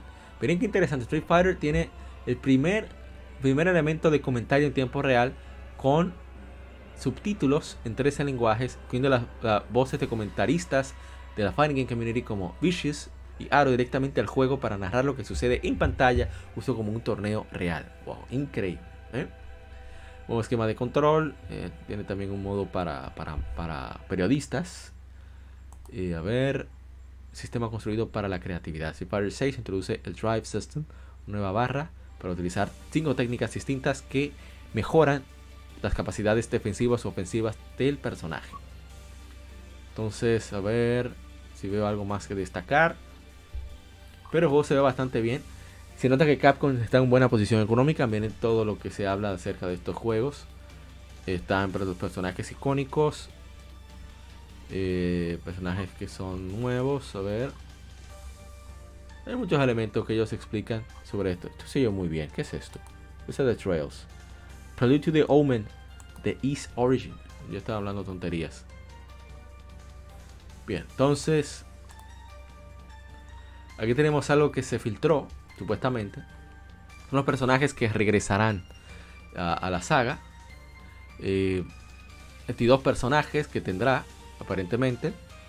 el trabajo del arte no se sabe si es cierto. Kimberly, que sale al final del trailer, igualmente Marisa, que aparece en el billboard. Eh, también pueden ver personajes como Sanjeev, Guile, Dalsim, Kami, Honda, Yuri. Hay, de todo. Otro personaje es Canon o Manon, no se sabe el nombre. Que parece que hay más personajes que no están todos en ese link. Así que se ve bastante bien. Voy a ver, ahí están todos. Voy a hacerle zoom. Para aquellos que ven a través de YouTube. Está Ryu, Ken, Sanjeev, Dalsim, miren Dalsim con un barba. Honda, Blanca, Kyle, ahí está Chun-Li. Mira, no tienen los nombres. Está muy cool el diseño que tienen, el arte. Se ve bastante genial. Miren a Kami, Dios mío, qué bien se ve Kami. ¿Eh? Tenemos a DJ que vuelve. Rajit. Eh, Yuri. Eh, bien se ve Yuri. Rayos. Este Ed de España, aparentemente. Eh, este es, por supuesto, Akuma. Aquí tenemos los nuevos de Estados Unidos, Luke, Marisa de Italia, ok. Muy interesante el nombre, el diseño del personaje. No lo que quiero decir, interesante. Jamie de Hong Kong, Mimi de Francia, también se tiene un diseño interesante. Eh, Lily de México, interesante Lily, se ve muy muy interesante, sobre todo lo, que tiene, tiene ella equipado. Eh, JP de Rusia, Kimberly de Estados Unidos y Aki de China. Bastante bien se ve aquí, debo decir. Fire 6 saldrá para PlayStation 5, PlayStation 4, Xbox Series, PC a través de Steam en 2023. Así que excelente. Eso fue de Recitera que se, se liqueó lo de esas imágenes.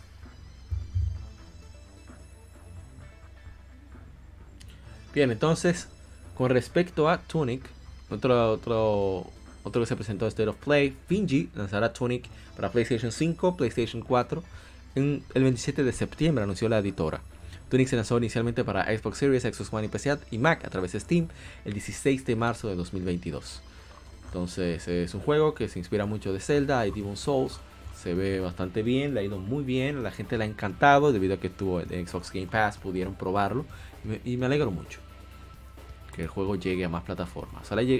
bueno, debe llegar a Nintendo Switch tan temprano. Y bueno, aquí mostraron eh, Final Fantasy XVI que se lanzará para PlayStation 5 en verano de 2023. A mí me, gustó, me gusta mucho el hecho de que se haya trazado el juego. Entonces él dejó un mensaje, eh, Naoki Yoshida, de que el trailer Dominance, que no tiene mucho detalle del juego, pero que van a hablar más del, gameplay. El protagonista Clive Rossfield, un arsenal de ataques únicos, muchos summons llamados Acons aquí, las invocaciones del juego. Tenemos las batallas entre Acon, que lo ponen en la acción. El equipo, a la dirección de Hiroshi Takai, está en la fase final de desarrollo, enfocándose en pulir mientras continúan marchando adelante para Master Up, o sea, Master Up quiere decir ya ponerlo en Gold, y ya esté listo y lanzarlo. Espero, quiero personalmente agradecerles por todo el trabajo duro que han puesto en el proyecto. Con poder de PlayStation 5 tras nosotros, esperamos llevarles una experiencia eh, única entre batallas eh, y, guiada por la historia. Que incluso algunos de los que será tan emocionante como que, la emoción que, que dará el juego, emoción refieren a la excitación, etcétera que les da la, montaña rusa. Así que, espera que. ¿Qué espera? Vamos a ver el director Hiroshi Takai, eh, que se lamenta mucho la espera. Que en último trailer presenta varios icons y más detalles acerca del sistema de batalla, más libertad, libertad a los jugadores, progreso del desarrollo, que está feliz de anunciar que el juego está totalmente jugable desde el inicio hasta el final, aunque por cuestiones de optimización todavía hay una montaña de retos para enfrentar mientras van ya al empuje final. Hasta entonces, manténganse al tanto, Esperamos, haremos, daremos lo mejor de nosotros y no es- les dejaremos esperamos, esperando demasiado antes de nuestra próxima actualización. La que el juego se ve, está bastante chulo. Unos personajes nuevos, Hugo Upka, eh, Benedicta Harmon, etcétera, etcétera. Miren parte del staff de desarrollo, eso me impresionó. Naoki Yoshida, que fue ese productor, Final Fantasy XIV Online, Dragon Quest X, Dragon Quest Monster Battle Road, director principal Hiroshi Takai, Final Fantasy V, Saga Frontier, The Last Remnant, director creativo y screenplay original, Kazu- Kazutoyo Maehiro, Final Fantasy XIV Online, Final Fantasy XII, The Last Remnant. Hombre, estuvo en Final Fantasy XII, ¿eh? Director de localización, Michael Christopher Koji Fox, Final Fantasy XIV Online, Final Fantasy XI Online, Final Fantasy VII, Tears of Cerberus. Director de arte, Hiroshi Minagawa, Final Fantasy XIV Online, Final Fantasy XII, Tactics. Director de combate, Ryota Suzuki. ¿eh? Aquí, aquí hay que sentarse bien y leer bien. Ryota Suzuki. Escuchen, escuchen el pequeñito. El, el- Yo tengo que tomar aire. El pequeño nivel, pequeño, ¿cómo se dice? Pues mira, la palabra se me va. La historia de este señor. El currículum. Escuchen. Sistema de batalla. Oigan de qué. Devil May Cry 5. Dragon's Dogma. Dragon's Dogma. Uno de mis juegos favoritos. Mi favorito de la séptima generación de consolas. Y Marvel vs. Capcom 2. O sea, ahí no hay tutía. No hay forma. O sea, para que ese gameplay esté mal. Bueno, yo ni sé qué decir. Lo voy a dejarla ahí ya. Diseñador de personajes Kazuya Takahashi. Final Fantasy XIV Online, Final Fantasy XII, Final Fantasy X. Compositor Masayoshi, Masayoshi Soken. Un apellido ese, me gusta.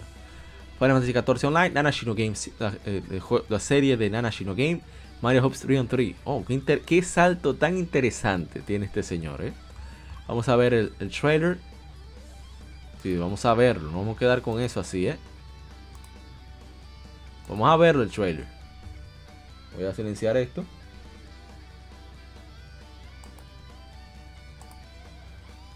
Pero ¿qué acá? ¿Y entonces? Esta traición. Dependiendo de cuánto dure, pero vamos a poner una parte. Dura tres minutos. Vamos a durar tanto. Vamos a durar quizá unos segundos. Si nos dejan. Pero la verdad es que ese staff está potente y pico. Increíble.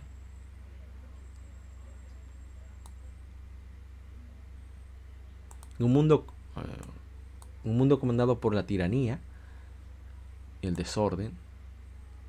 Hay aquellos que luchan para tomar control de su destino, tomar el control de su destino de vuelta. Are we? What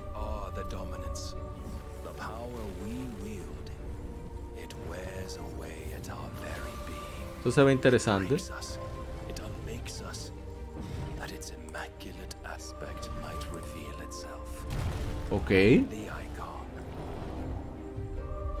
Bueno, Icon tiene una fonética i- icono. Icono. A haber otra guerra. Idea de negocios creativo 3. closer to disaster. We must move now. Se ve mucho mejor. Ese combate está genial, ¿eh? Está espectacular. Sí, sí, sí. Miren eso. No, no, no, no, no. Hermoso.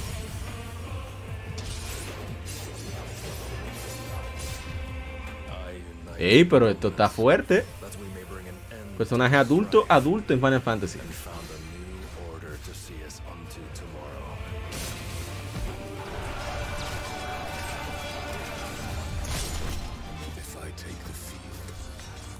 Yo creo que vimos suficiente. Increíble. O sea. No, no, no. Ese gameplay está bello, bello. Hermoso. Vamos a continuar a poner el audio de vuelta. Ahora sí. Ese juego está. Bueno, por lo menos en gameplay no hay quejas. Bien, ya casi terminando el Game Informe, con toda la información que hubo en estas dos semanas se extendió bastante. Sega anunciado Sega Genesis Mega Drive Mini 2 se lanzará el 27 de octubre por 9.980 yenes en Japón. Eh, tendrá 50 juegos de Sega eh, CD y de Sega Genesis, títulos extra que no estuvieron disponibles para las consolas originales como Fantasy Zone. Y la plataforma tendrá salidas con resolución de 720 y 480p. Los títulos están títulos de cartucho, Bonanza Brothers, Fantasy Zone, Magical Taruto-kun, Shining into Darkness, Thunder Force 4, Lightning Force Quest for the Dark Star, Virtual Racing y de Sega CD Mansion of the Hidden Souls, Popful Mail de Falcon, Shining Force CD, Feed, que es, ese juego creo que es de Treasure, y Sonic the Hedgehog CD, excelente. Eh, también habrá una Tower, una mini, mini Tower. Eh, también los controles habrá para, para, de lucha disponibles. Eh, el live stream, o sea, lo que se espera, están nombrados los streams, mostrando los juegos y detalles, tendrán nombres basados en, en los títulos de Yaxa. Por ejemplo, el 3 de junio, que ya, bueno, ya pasó, se llama el sucesor de leyenda. Ese creo que es Yakuza 7. El Fulfillment of Dreams es Yakuza 5, el 24 de junio. Mitad de julio es The Son of Light, Yakuza 6. Whereabouts of Light and Darkness. Ya eso no recuerdo cuáles son, porque son los títulos japoneses. Está muy, muy chévere eso. ¿eh? Y ya para terminar, tenemos que estamos, cito, el PlayStation 5 ha vendido más de 20, millones de unidades en todo el mundo, dijo Sony Interactive Entertainment a Game Industry Biz. Biz, una página excelente para conocer más acerca de la industria de los videojuegos. Ya se trata de información más enfocada en el desarrollo de videojuegos como tal, así como búsquedas de empleo para desarrolladores. Bien, cito. Estamos emocionados de compartir que Sony ha vendido más de 20 millones de consolas de PlayStation 5 en todo el mundo, anunció el SVP, Senior Vice President de Sony Interactive Entertainment y jefe de las ventas globales y operaciones de negocios, Veronica Rogers. Lo dije bien, es con E porque, bueno, sé que va. Desde el lanzamiento de PlayStation 5, nuestros equipos han trabajado sin, sin descanso para entregar una verdadera consola de experiencia de siguiente generación que ha ganado el mundo ya ha ganado el mundo y queremos tomarnos este tiempo para agradecer a los fans por su apoyo. Su pasión por la marca PlayStation es lo que nos motiva y nos inspira a innovar en nueva tecnología eh, y, ¿cómo se diría? Motorizar el futuro del gaming y continuar creando el mejor lugar para jugar. Y Rogers aseguró a los usuarios que todavía tienen que obtener, eh, que les falta obtener una consola PlayStation 5, eh, planean un aumento en la producción de consolas significativo este año. Para aquellos fans que todavía les falta poner sus manos en un sistema, por favor eh, sepan que estamos planeando un aumento significativo de la producción de PlayStation 5 este año y estamos trabajando sin descanso para asegurarnos de que haya PlayStation 5 disponible para todos, todo aquel que quiera uno, dijo. Así que excelente, ojalá que sea así, que se vea la diferencia en la producción, en la disponibilidad sobre todo ojalá que todo el que quiera un PlayStation 5 lo consiga. Sobre todo yo. Eh, ya hay bastantes juegos que tienen mi atención, por lo menos a partir del año próximo. Ya hay unos cuantos como Ratchet. Entonces, me alegra bastante eso. Bien, vamos entonces a dejar hasta aquí el informe. Llevamos hora y media. Vamos a ver si en media hora podemos terminar las efemérides. No son tantos juegos. A ver cómo, cómo buscamos la vuelta. Así que no se seguimos con más aquí en The Podcast, pues de estos mensajitos.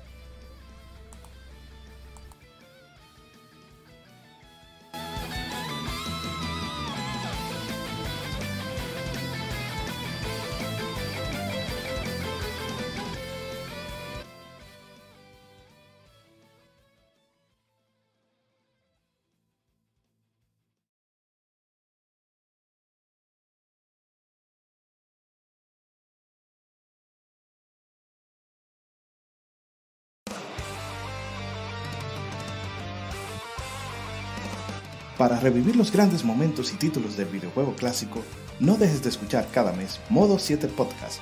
Ven y recuerda con nosotros entre análisis retro, datos y anécdotas la época dorada del videojuego. Sin micropagos ni pases de temporada, solo puro amor por el pixel y el polígono. Modo 7 Podcast, la retroaventura comienza ya.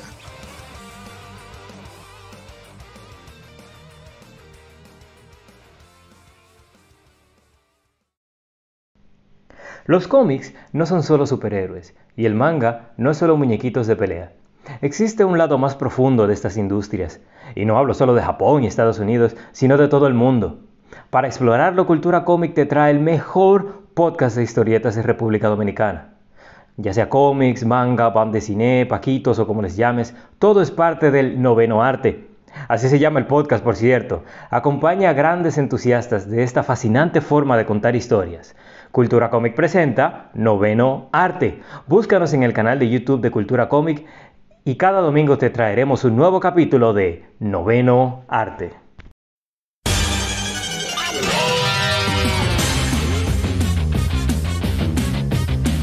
Puedes escuchar Legión Gamer Podcast en iBooks, Spotify, TuneIn, iTunes, Google Podcast y demás plataformas de podcast de su preferencia, buscando Legión Gamer Podcast.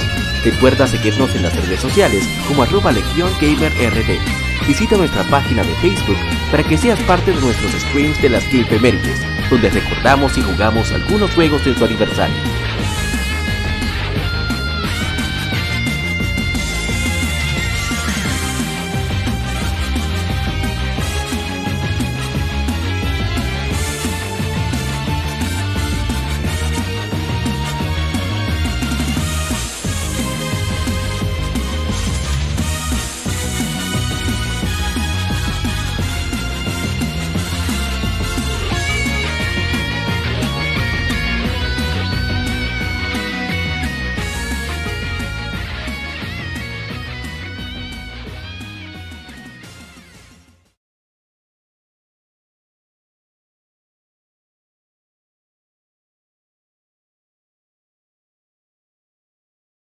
Gamefemérides. Juegos y consolas de aniversario son comentados entre hechos y anécdotas.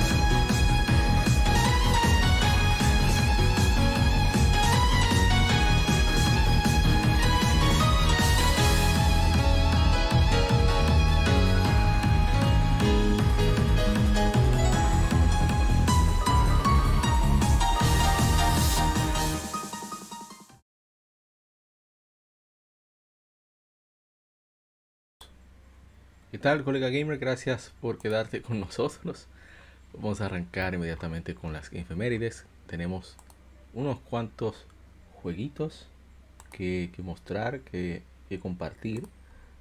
Así que vamos de inmediato con el primero de la tanda. Vamos a tenerlo ahí de fondo. Porque es otro juego que tenemos que hablar, pero mientras tanto, vamos a quedar, no vamos a quedarnos, quedarnos en el aire. Primero de ellos es oh, oh, aquí es aquí está.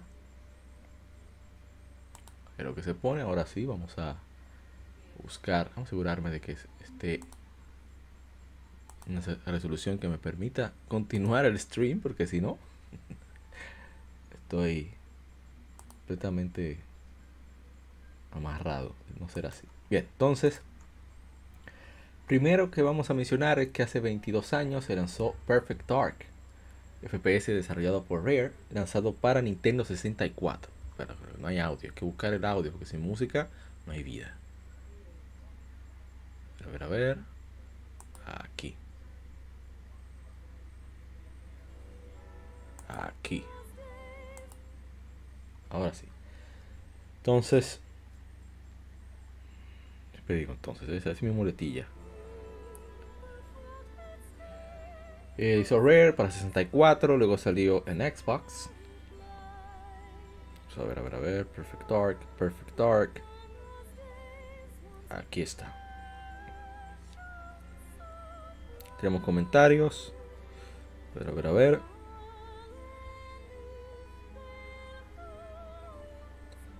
Eh, veo que no tenemos comentarios, así que vamos a continuar.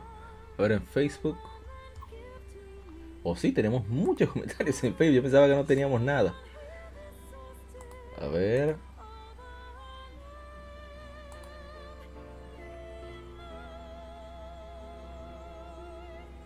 Dice Alex Iñaki vibrando alto en Facebook. Lo volví a jugar hace un año con alguien en cooperativo y es lo mejor. Dice Nicolas Fletcher Jorquera el mejor FPS de la historia, nada lo iguala, solo GoldenEye se le acerca, lo tiene todo. Hermosa dificultad y gameplay, no como los shooters de ahora que todo es guiado con ayuda. Te llevan de la mano a cada objetivo. Perfect Dark y GoldenEye 007 hay que buscarlos con tus propias manos. La misión de Villa en la dificultad más alta es la que más me gustó. Pone la imagen en Perfect Dark. Dice, tremenda misión y tremenda mansión. Favorita es la del área 51. Estaba en éxtasis cuando descubrí que se podía entrar por los elevadores y bajar al sector del área. También la que me gustó fue la de robar un maletín de las calles y poner un dispositivo en un taxi. Los agentes del FBI que andaban por ahí dificultaban mucho la misión, por no decir que los robots indestructibles que te disparaban apenas te veían. Claro, claro, sí, normal, estaba complicado, el modo agente secreto era un infierno.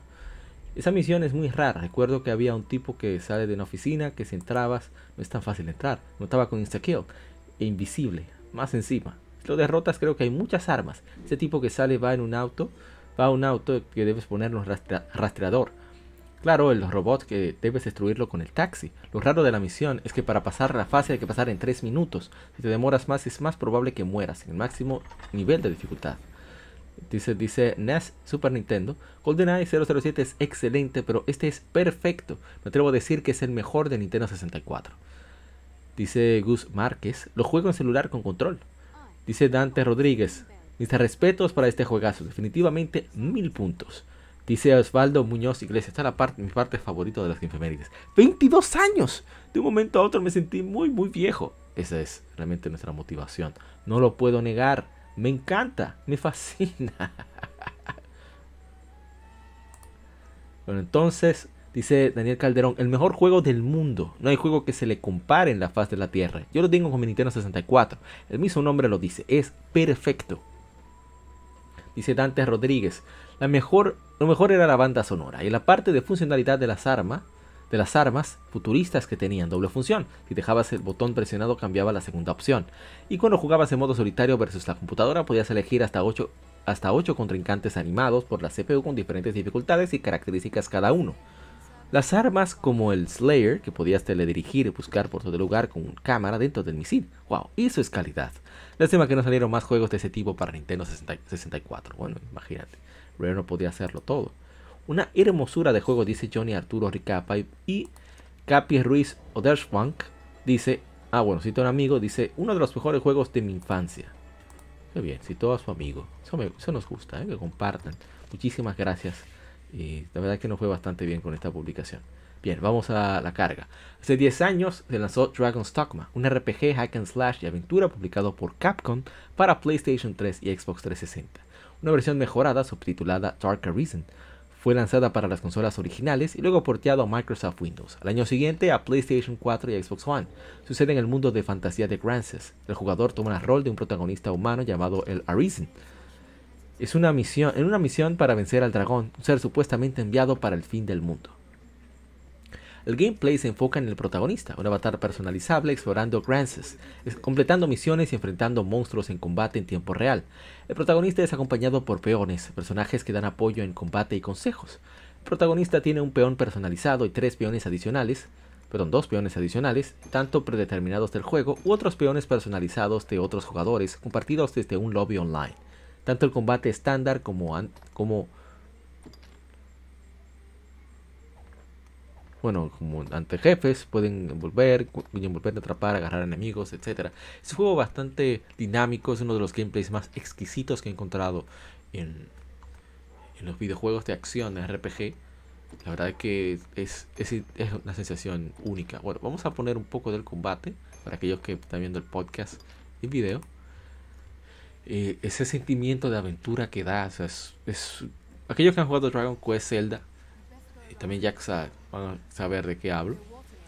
Es una de las cosas que a mí más me fascinan de, este juego. Yo lo jugué una y otra vez, una y otra vez, porque de verdad que es fascinante. Cada, cada monstruo, cada enemigo importante tiene su propio tema musical.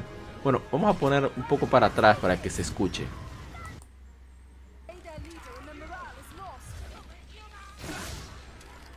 Escuchen cómo hay un tema de combate. Entonces cuando se acerca inmediatamente el cíclope, cíclope tiene su propio tema. Ah, eh, tiene un elemento que me, que me fascinó y es el hecho de que los peones son como avatares secundarios que tú puedes compartir online. Y si realizan alguna actividad, una misión, por ejemplo, una quest secundaria o principal, ellos aprenden esa misión y la traen de vuelta cuando tú los digamos que tú descansas en, la posada, pues eso se recarga Y, bueno, aparte de las clases, cada clase, bueno, quitando lo que son mixtos a las armas, cada arma tiene su forma particular de utilizarse. Hay clases muy únicas que realmente hacen fascinante jugarlo porque es como si fuera otro título completamente diferente. Y, y los monstruos son súper divertidos de luchar, cada uno tiene su fórmula. En este caso jugamos solamente los enemigos de, de los Dragon's Dogma clásicos. Vamos a ver aquí que... Ahí estamos enfrentando a unos, a unos eh, goblins. Antes de que pudieran fastidiarnos. Vamos a bajar para allá. Miren cómo nos están atacando utilizando herramientas. Ese tipo de cosas es que más me, lo que más me gustaba de... Bueno, lo que más me encanta del juego. Todavía se puede jugar, ¿no? El hecho de que tú puedas enganchar de diferentes lugares. Hay doble salto. Hay clases que tienen doble salto. Es una habilidad que puede desbloquearse. Y es un juego genial. La verdad es que yo lo disfruto muchísimo. Yo los recomiendo. Si lo ven en oferta por ahí. No lo dejen pasar. Está para el Dragon's Dogma Dark Arisen. Que está en la versión de PlayStation 4.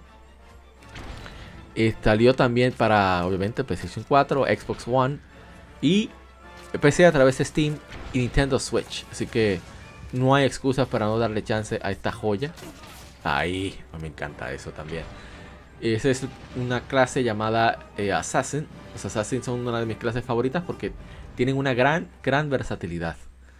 Y eso me, me encanta. A mí personalmente me fascina eso. Entonces vamos a continuar a ver qué más tenemos por ahí. Hace 22 años se lanzó Demon World para PlayStation. A ver, es de Bandai. Con eso no se habían unido todavía Bandai y Namco. A ver, tenemos opiniones en Dragon's Dogma. No veo opiniones. A ver, en Facebook tampoco. De Demon World tampoco.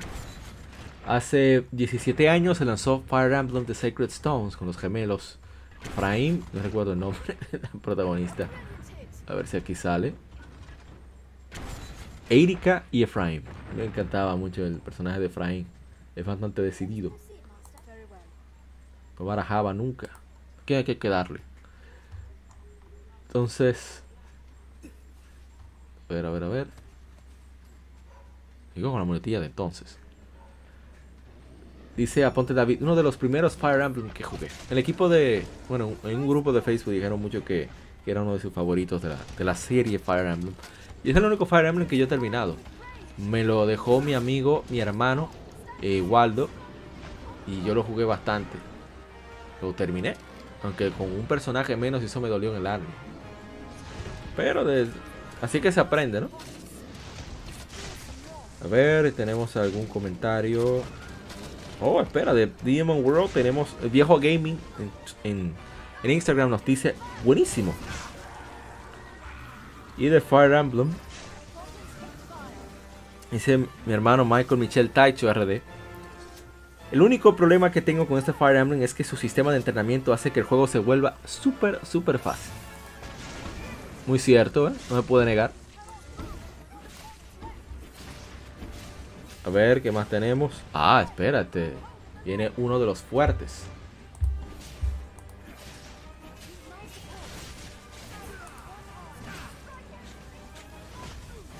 ¿Esto qué es? A ver, a ver, a ver, a ver. Siguiente título.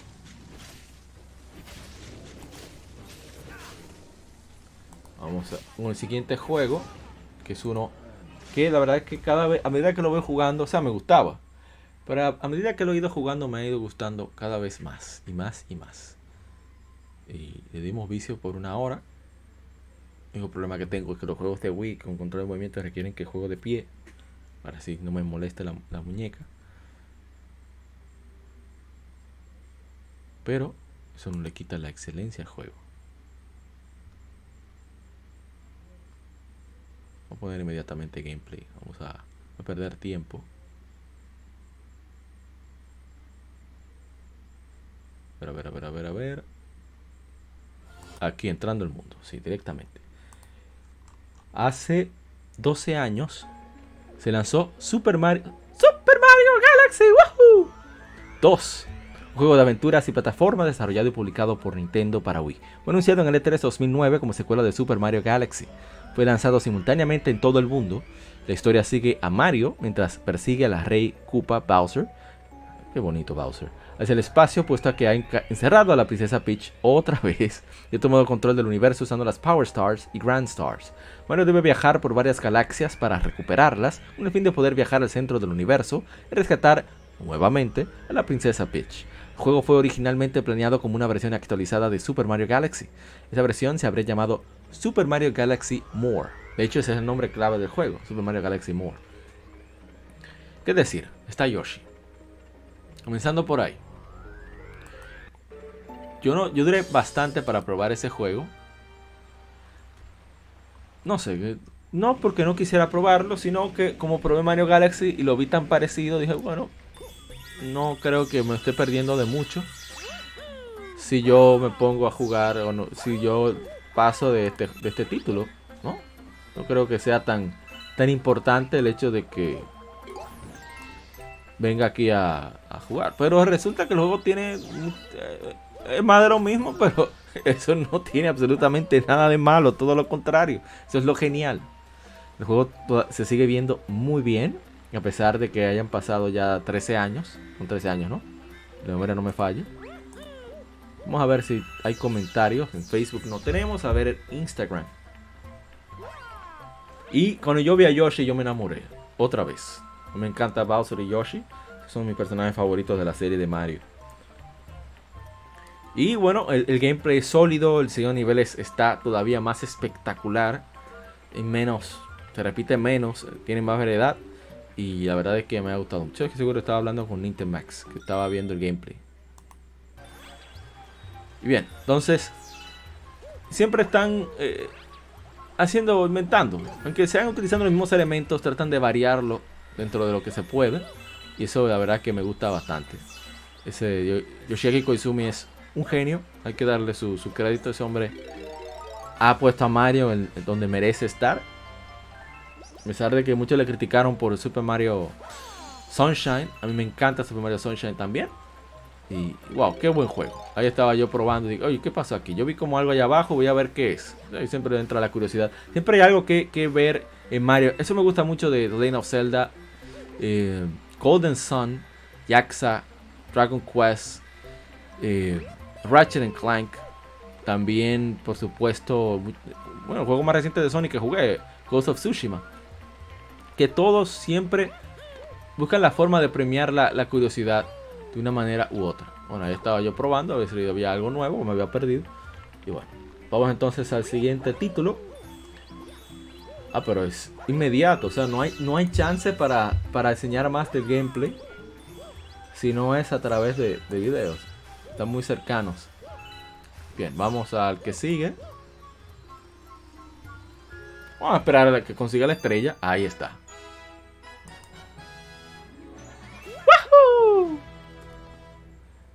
Ahí vamos entonces. Siguiente título, bastante, bastante chévere.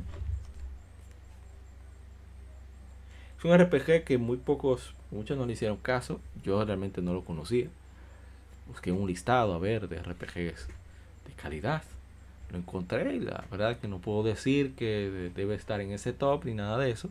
Pero sí puedo admitir el hecho de que es un muy buen juego. Es un juego bastante, bastante sólido que realmente puedo decir que sea una superestrella de juego ni nada por el estilo. Vamos a dejar la presentación.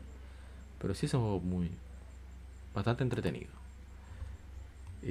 hace 12 años se lanzó en América Axis Force. Es un RPG por turno desarrollado, publicado por, desarrollado por Sting Entertainment y publicado por Atlus para PlayStation Portable, o sea, para PSP. El jugador progresa mientras viaja a través de los niveles, enfrentando enemigos en combates aleatorios. Por cada batalla que gane, el jugador adquiere Force Points, que pueden usarse para varios propósitos. Incluye mejorar Facts, las armas sagradas especiales que se utilizan en el juego, crear Force Facts, armaduras sagradas, y restaurar al grupo en medio de un calabozo. Esa distribución de puntos es lo que hace característico al juego. Eh, precisamente por la cuestión de que tienes que tomar en cuenta cuántos puntos tienes, que quieres mejorar, que puede aprender a medida que mejoras las armas, por ejemplo. O, bueno, en un momento de, de aprietos, tú dices, bueno, eh, no sé dónde está el próximo punto de guardado, no voy a arriesgarme, pues tú mejoras el... Precisamente el, mejoras, no, perdón, utiliza los puntos, los force points, para tú recuperar la energía. O sea, aquí no hay objetos curativos. Hay técnicas creativas a través de objetos que se gastan, porque solamente las armas sagradas son imperecederas. Que eso también un buen toque, debido a que puede darle mucha variedad al uso de un personaje en medio del combate. Y, y la historia no está mal, no es gran cosa tampoco, es una historia que no tiene nada extraordinario. Es una historia que habla de discriminación, los, los, los, los seres antropomorfos, los ah, son la- las bestias que están ahí, los furry, han sido discriminados durante mucho tiempo, ellos se rebelan y deciden que no van a aguantar más ese relajo. Pero entonces los humanos en una parte quiere controlarlos. Son dos historias que, intercalan uno con el otro. Entonces yo estoy siguiendo la historia del caballero. eh, La, que estoy siguiendo. Se llama Ao. Y la verdad es que lo he disfrutado mucho. Vamos a poner un poco del combate. Ahí comienza el combate. Tiene actuación de voz. Es regular. Puedo decir que sea gran cosa. Entonces tiene que. Hay unos puntos combinados. No, no está tapado por la barra. Pero se ve ahí. Que te permite utilizar técnicas especiales. Y tienes que decidir, ok, voy a usar esos puntos, no voy a usar esos puntos. Tomar en cuenta cada vez que ataca el enemigo. Tiene su. Puedes ver en la parte superior derecha. La parte superior izquierda está esa barra para utilizar técnicas especiales que mencioné.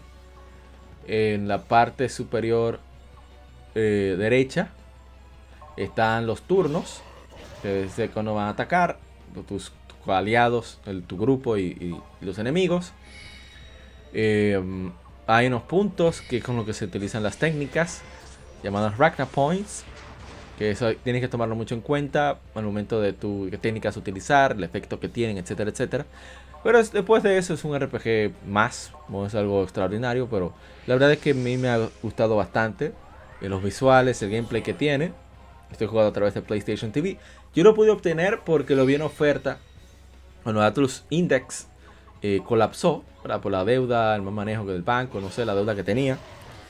Pues resulta que Atlus USA, Atlus USA quedó incierto y, antes de que sucediera cualquier cosa, decidieron aprovechar y de un pronto pusieron casi todos los juegos que habían publicado hasta ese momento a precios increíbles. O sea, un dólar, dos dólares, tres dólares.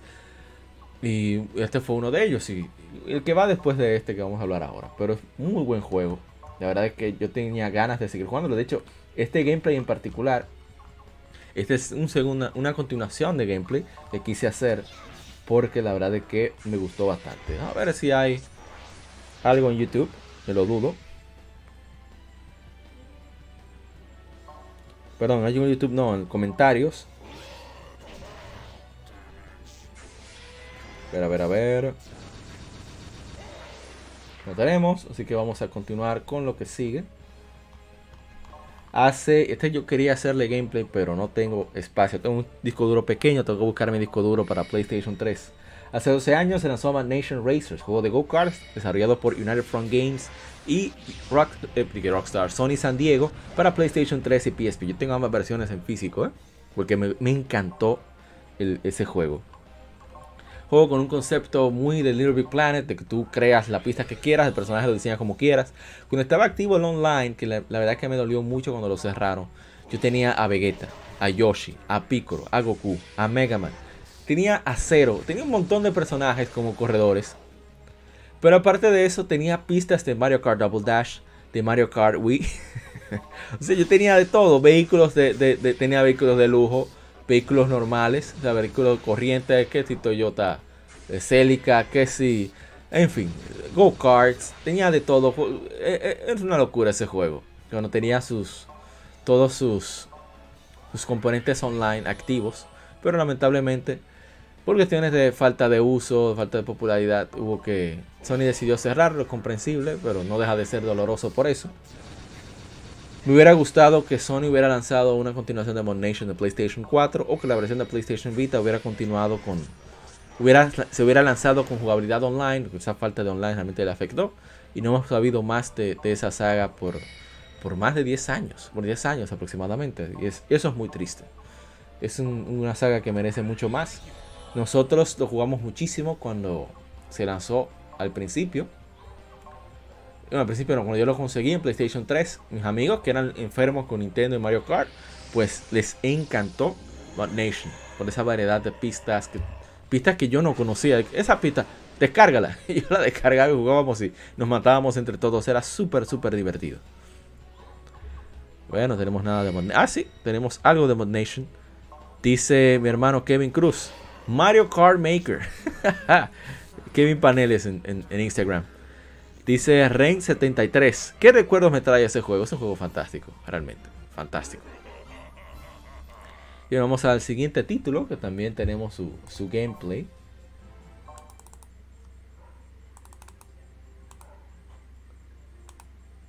A ver, a ver, a ver. Está como complicado ahora. No sé qué le está pasando a la máquina.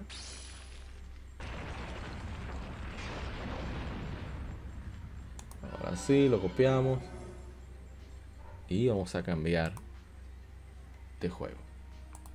Es Axis Force para. Bueno, hablamos de One Nation Racer.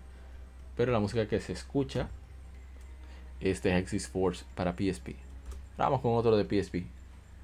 Que también salió en móviles en, el resto del mundo. Aquí en América creo que solo salió en PSP. Varias editoras fueron. Bueno, vamos a leer los datos de las efemérides. En lugar de yo estar aquí inventando. Inventando.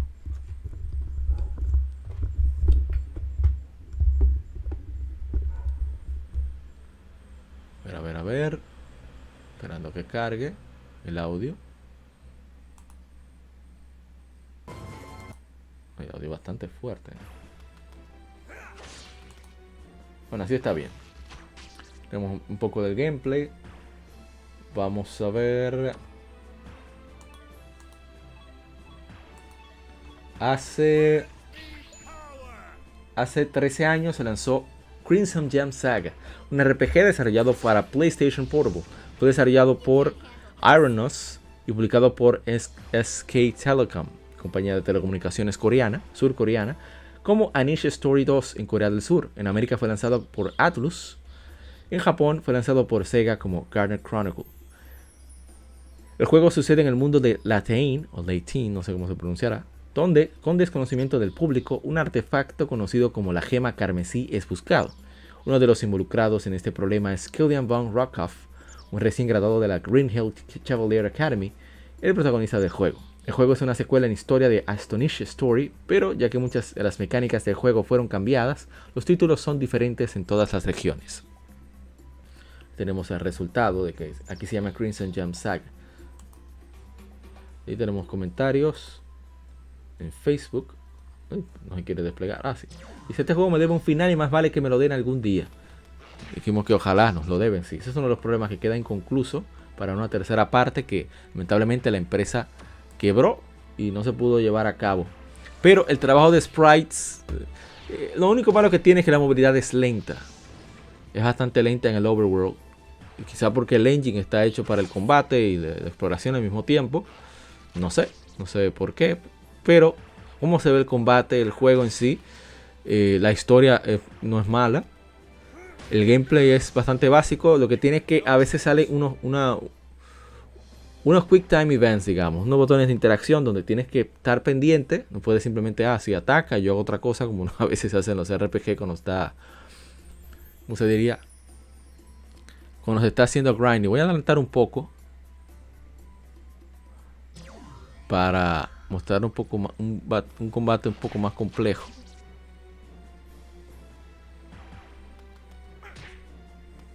Aquí vamos. Entonces, como decía, eh, hay que presionar el botón X en un momento preciso cuando te da la oportunidad y se hace todo un combo completo con, su ilustración y todo. Me gusta mucho la ilustración que tiene este juego, que es una mezcla muy especial entre, digamos, el estilo, estilo occidental y el estilo asiático. Me gusta bastante cómo, cómo se ven los personajes. Están muy, muy bien, bien ilustrados. Tengo que mostrárselo a mi hermano Kevin Cruz. Voy a pasarle aunque sea un clip de gameplay donde se vea la ilustración de los personajes para, para que él los aprecie. Le gusta mucho esa cuando salen esas ilustraciones mezcladas. Bueno, y es un gameplay muy básico, un juego por turnos normal. Ahí se ve en la barra superior derecha, se nota cuando, cuando es, el, turno de, los aliados, de, tu grupo. Tú eliges los comandos, simplemente eligiendo con el pad, lo que tiene una interfaz interesante. Eh, tienen unos puntos de habilidades, unos tienen más que otros, dependiendo de sus estadísticas, especialidades y demás. Eh, hay ataques por combinación, que son algo fantástico. Lo único que a veces requiere más de un personaje que a veces no tienes. Pero fuera de eso, el juego es bastante bien. Me, me ha gustado mucho. Requiere de cierto grinding algunos puntos. Y de compra de objetos. Para estar preparado en cualquier situación. Debido a que los enemigos de nada te hacen un, un lío con, cambios de estatus, te envenenan, te paralizan, te duermen, un montón de, cosas. Pero no deja de ser un, buen juego. A mí me, ha gustado muchísimo. Bien, otro cuestión de aniversario, hace 36 años llegó Dragon Quest, titulado inicialmente como Dragon Warrior en América. El primer RPG de la serie multimedia por Chunsoft, ahora Spike Chunsoft, para Famicom de Nintendo hecho por, publicado por Enix en Japón. Aquí en América lo lanzó Nintendo. Vamos a dejarlo hasta ahí. De hecho, lo regalaron por una suscripción de Nintendo Power. Por eso muchos estadounidenses tienen mucho cariño. Debido a que tuve una suscripción, creo que en esa época eran unos 20 dólares, 30 dólares, te regalaban Dragon Quest. Pero el juego no vendió y Nintendo decidió regalarlo para incentivar a la suscripción de su revista oficial. Y bueno, tenemos nada de Crimson Gen Saga, Dragon Quest, tenemos varios comentarios. Dice Sergio Sánchez, hermano de Ariel Sánchez de Gamecast. Saludos a los hermanos de Gamecast. Koichi Sugiyama es compositor de música clásica e incursionó en los videojuegos por ese título. Por eso, por eso si te fijas, la música de las Dragon Warrior originales tienen un corte clásico tradicional. Hablamos sobre eso. Que, interesante cambio de director. Simplemente empezó porque le gustaba experimentar con este tipo de género. Así es. Es fantástico lo, de Dragon Quest, la música, todo. Otro más que estuvo de aniversario durante estas dos semanas trata de Lunar. Salió hace 24 años en Japón, Lunar, la versión de PlayStation, Single Star Story Complete, que fue la que llegó acá a, América. A ver si tenemos comentarios. No tenemos. Es un juego que yo adoro, yo recomiendo muchísimo. Hemos hablado sobre él en otras ocasiones. La verdad es que la saga, por lo menos hasta la segunda entrega, es una joya. Y el remake para PSP vale muchísimo la pena.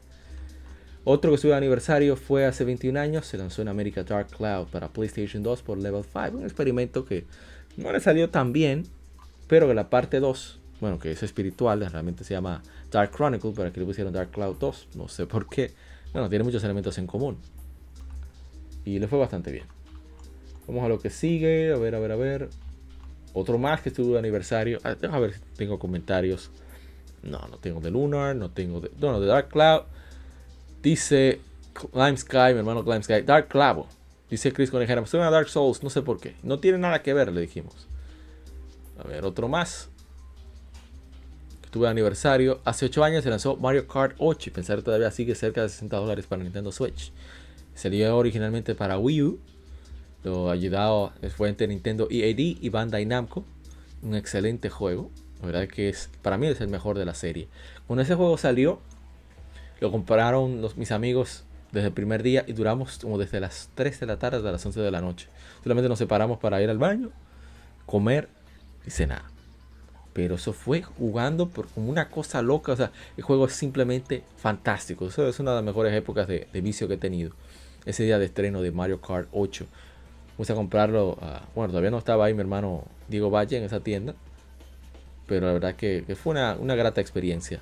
Y, es mi Mario Kart favorita. ¿eh? sin duda. Saludos al hermano eh, Chucho, Chucho Man 21, eh, el gran Shaquille, que siempre está haciendo eventos en su canal de Twitch, Chucho Man 21 de, Mario Kart 8 de Nintendo Switch.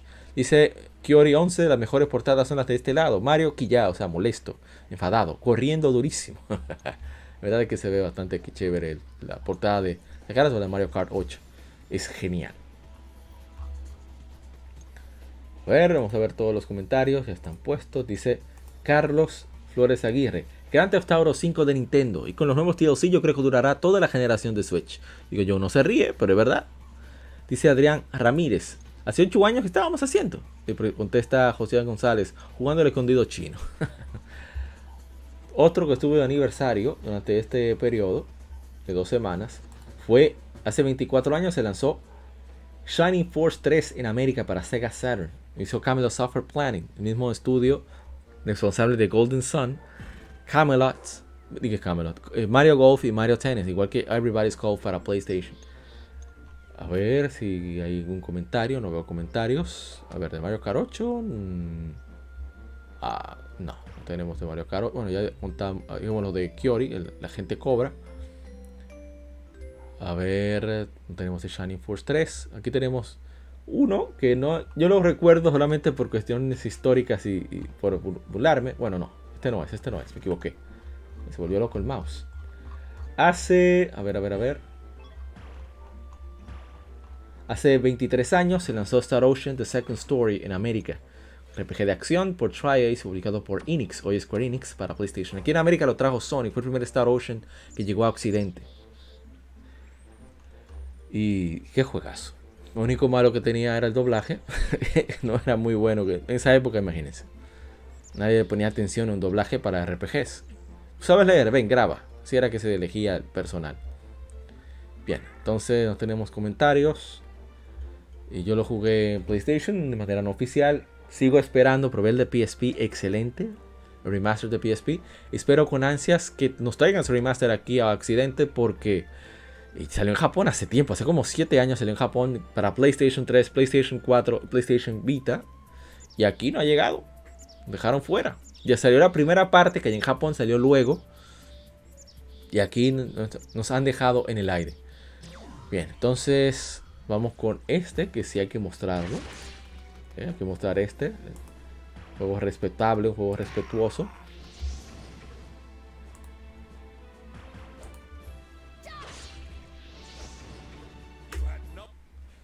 A ver, a ver, a ver, a ver.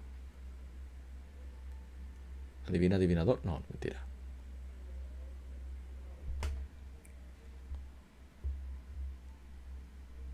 Espero poder algún día actualizar la máquina cuando pase esta crisis de silicio pronto. Espero yo. O de microchips. Que sea dos años. Por lo que se pronostica.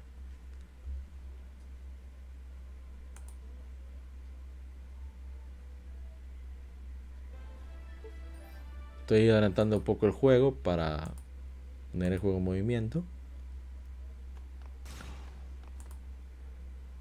Adelantar ya con lo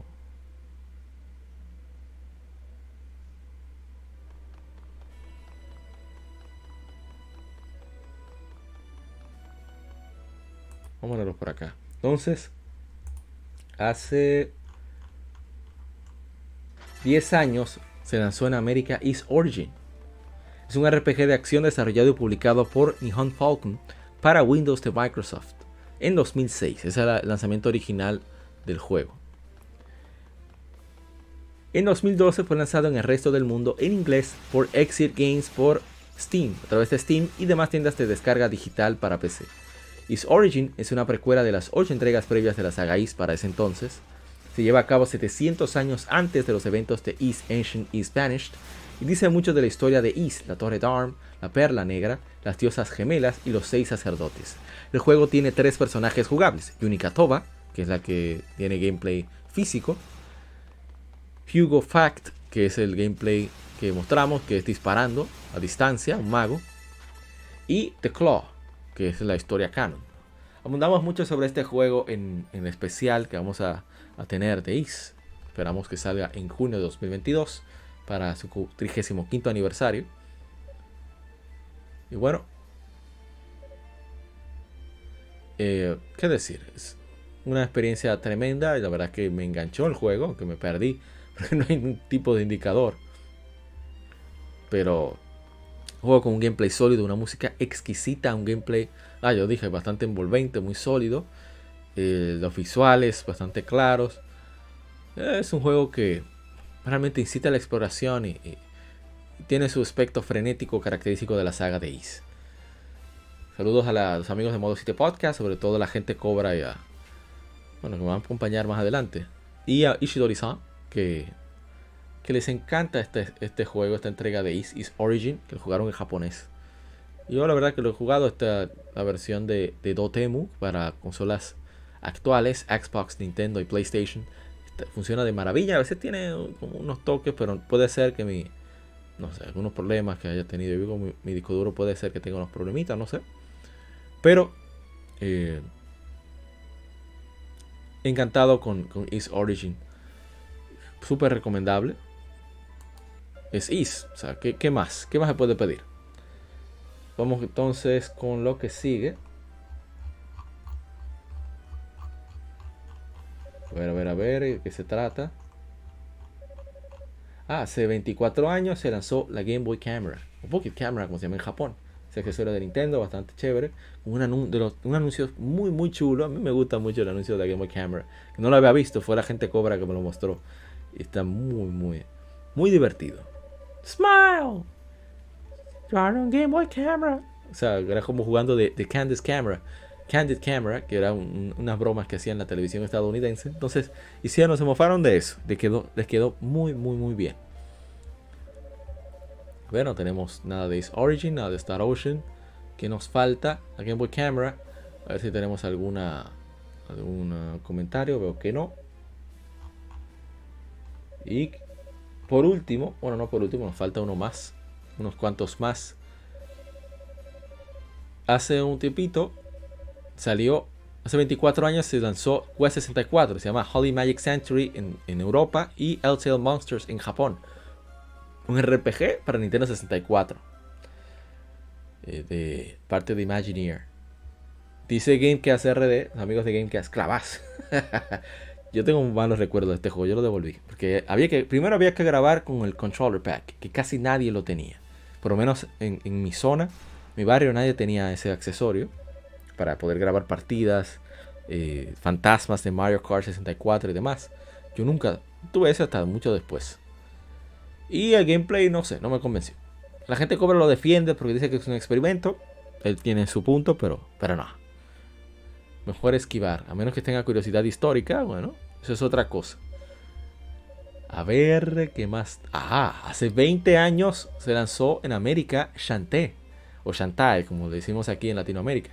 Un juego de plataforma desarrollado por WayForward, publicado por Capcom para Game Boy Color de Nintendo. Primero de la serie, tendría secuelas y siempre se enfrenta a la malvada Risky Boots, a veces se alían. Un excelente juego para Game Boy Color, uno de los juegos que mejor aprovecha a nivel técnico.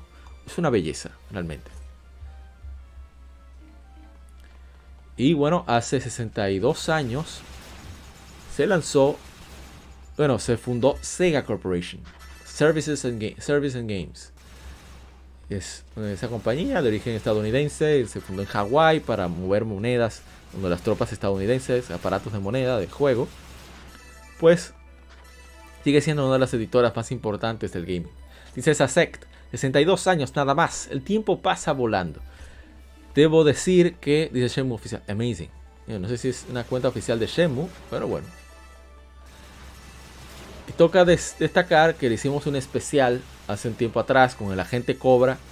Y por supuesto eh, estuvo también eh, me fue el nombre, Lajar Sama, Andrés Pichardo, de, Retroact Entertainment, los amigos de Retroact, y hablamos largo y tendido de, la compañía de Sega, toda su historia, opiniones, consolas, juegos más icónicos, bastante divertido. Eh, anécdotas sobre cómo conocimos esos sistemas y demás. A ver si tenemos, no tenemos en Facebook. Hace 14 años se lanzó eh, Summon Night Twin Age, es un RPG con combate en tiempo real de la serie de Summon Night para Nintendo 10. Bastante. Eh, yo lo jugué y debo decir que es un juego muy sólido. no sé si pensaría lo mismo jugándolo actualmente, pero tenía un gameplay muy particular utilizando el stylus debido a que parecía más entretenido en tiempo real que otra cosa. Tú ibas manejando los varios personajes a la vez con el stylus y funcionalidades, digamos, de, shortcut en, los botones. Es bastante interesante. Muy experimental ese juego, en mi opinión. Hace 14 años se lanzó Ninja Gaiden 2 para Xbox 360. A ver los comentarios. en. Dice Toribio Dilone Arquitectura, ¿eh? De los míos. Dilone. Que justo ayer lo adquirió. Adquirió los originales, el primero y el segundo. Excelente, excelente. Son muy buenos juegos. Xbox Fanatic 86 dice Ninja Gaiden y pone corazón. Ninja Gaiden es un juego hermoso. Importa lo que digan. Siempre amaré Ninja Gaiden. A ver qué tenemos. De comentarios en Facebook. Nos dice mi hermano Evarist. Mire que yo compré ese juego ayer. Qué buena coincidencia. Muchas gracias, mi hermano Evarist. Dice a Ponte David. Me imagino lo que pensaron los que crecieron con la trilogía original. A ellos les encantó a la mayoría, ¿eh? Puedo decirte. Yo soy uno y a mí me encantó. A ver, ¿qué más tenemos? Ah, bueno, Ninja Gaiden fue el último. Y hasta aquí las 15 efemérides de, de este episodio número 136. Recuerda que somos un podcast de videojuegos. Donde hablamos de actualidad, de juegos del pasado con las efemérides. Y en el lado B, o sea, un audio aparte, un podcast aparte, hablamos sobre un tema en particular, ya sea solo con invitados. En esta ocasión tendremos a la gente Cobra, donde hablaremos sobre, eh, reflexionando sobre los 50 años de gaming, algunas personalidades como que no se le da demasiada mención, pensando con el, con el gran Ralph Baer, uno de los, de los más importantes del mundo de los videojuegos, debido que fue el creador de Magnavox Odyssey. La razón por la que tenemos consolas de videojuegos es, es la iniciativa de ese señor. Así que, que falle- falleció en el 2012-2014, a los 92 años. No, no recuerdo bien la fecha. Así que dense la vuelta por allá si les interesa conocer más. Recuerda que estamos en todas las redes sociales como Legion Gamer RD, donde compartimos esas informaciones que, que escuchaste acerca de juegos del pasado. Es porque las publicamos en redes sociales, en Facebook, Twitter, Instagram, como Legion Gamer RD, aparte de nuestro canal de YouTube. En caso de que en las circunstancias de que estés escuchando esto a través de solo audio, pues el podcast lo grabamos originalmente a través de YouTube y hacemos lectura de revistas y artículos de videojuegos en, en este canal eh, cuando no hay podcast. Así que tenemos varios recopilados ahí, están ahí de manera hasta ahora permanente, esperamos que se queden. Y bueno, hasta aquí este, este lado A del episodio número 136. Soy Yapa y nos veremos hasta la próxima. En el lado B, ¿eh? Esperamos en el lado B. Los esperamos en el lado B. Te esperamos en el lado Ah, bueno, tú, tú entendiste. Así que nos vemos.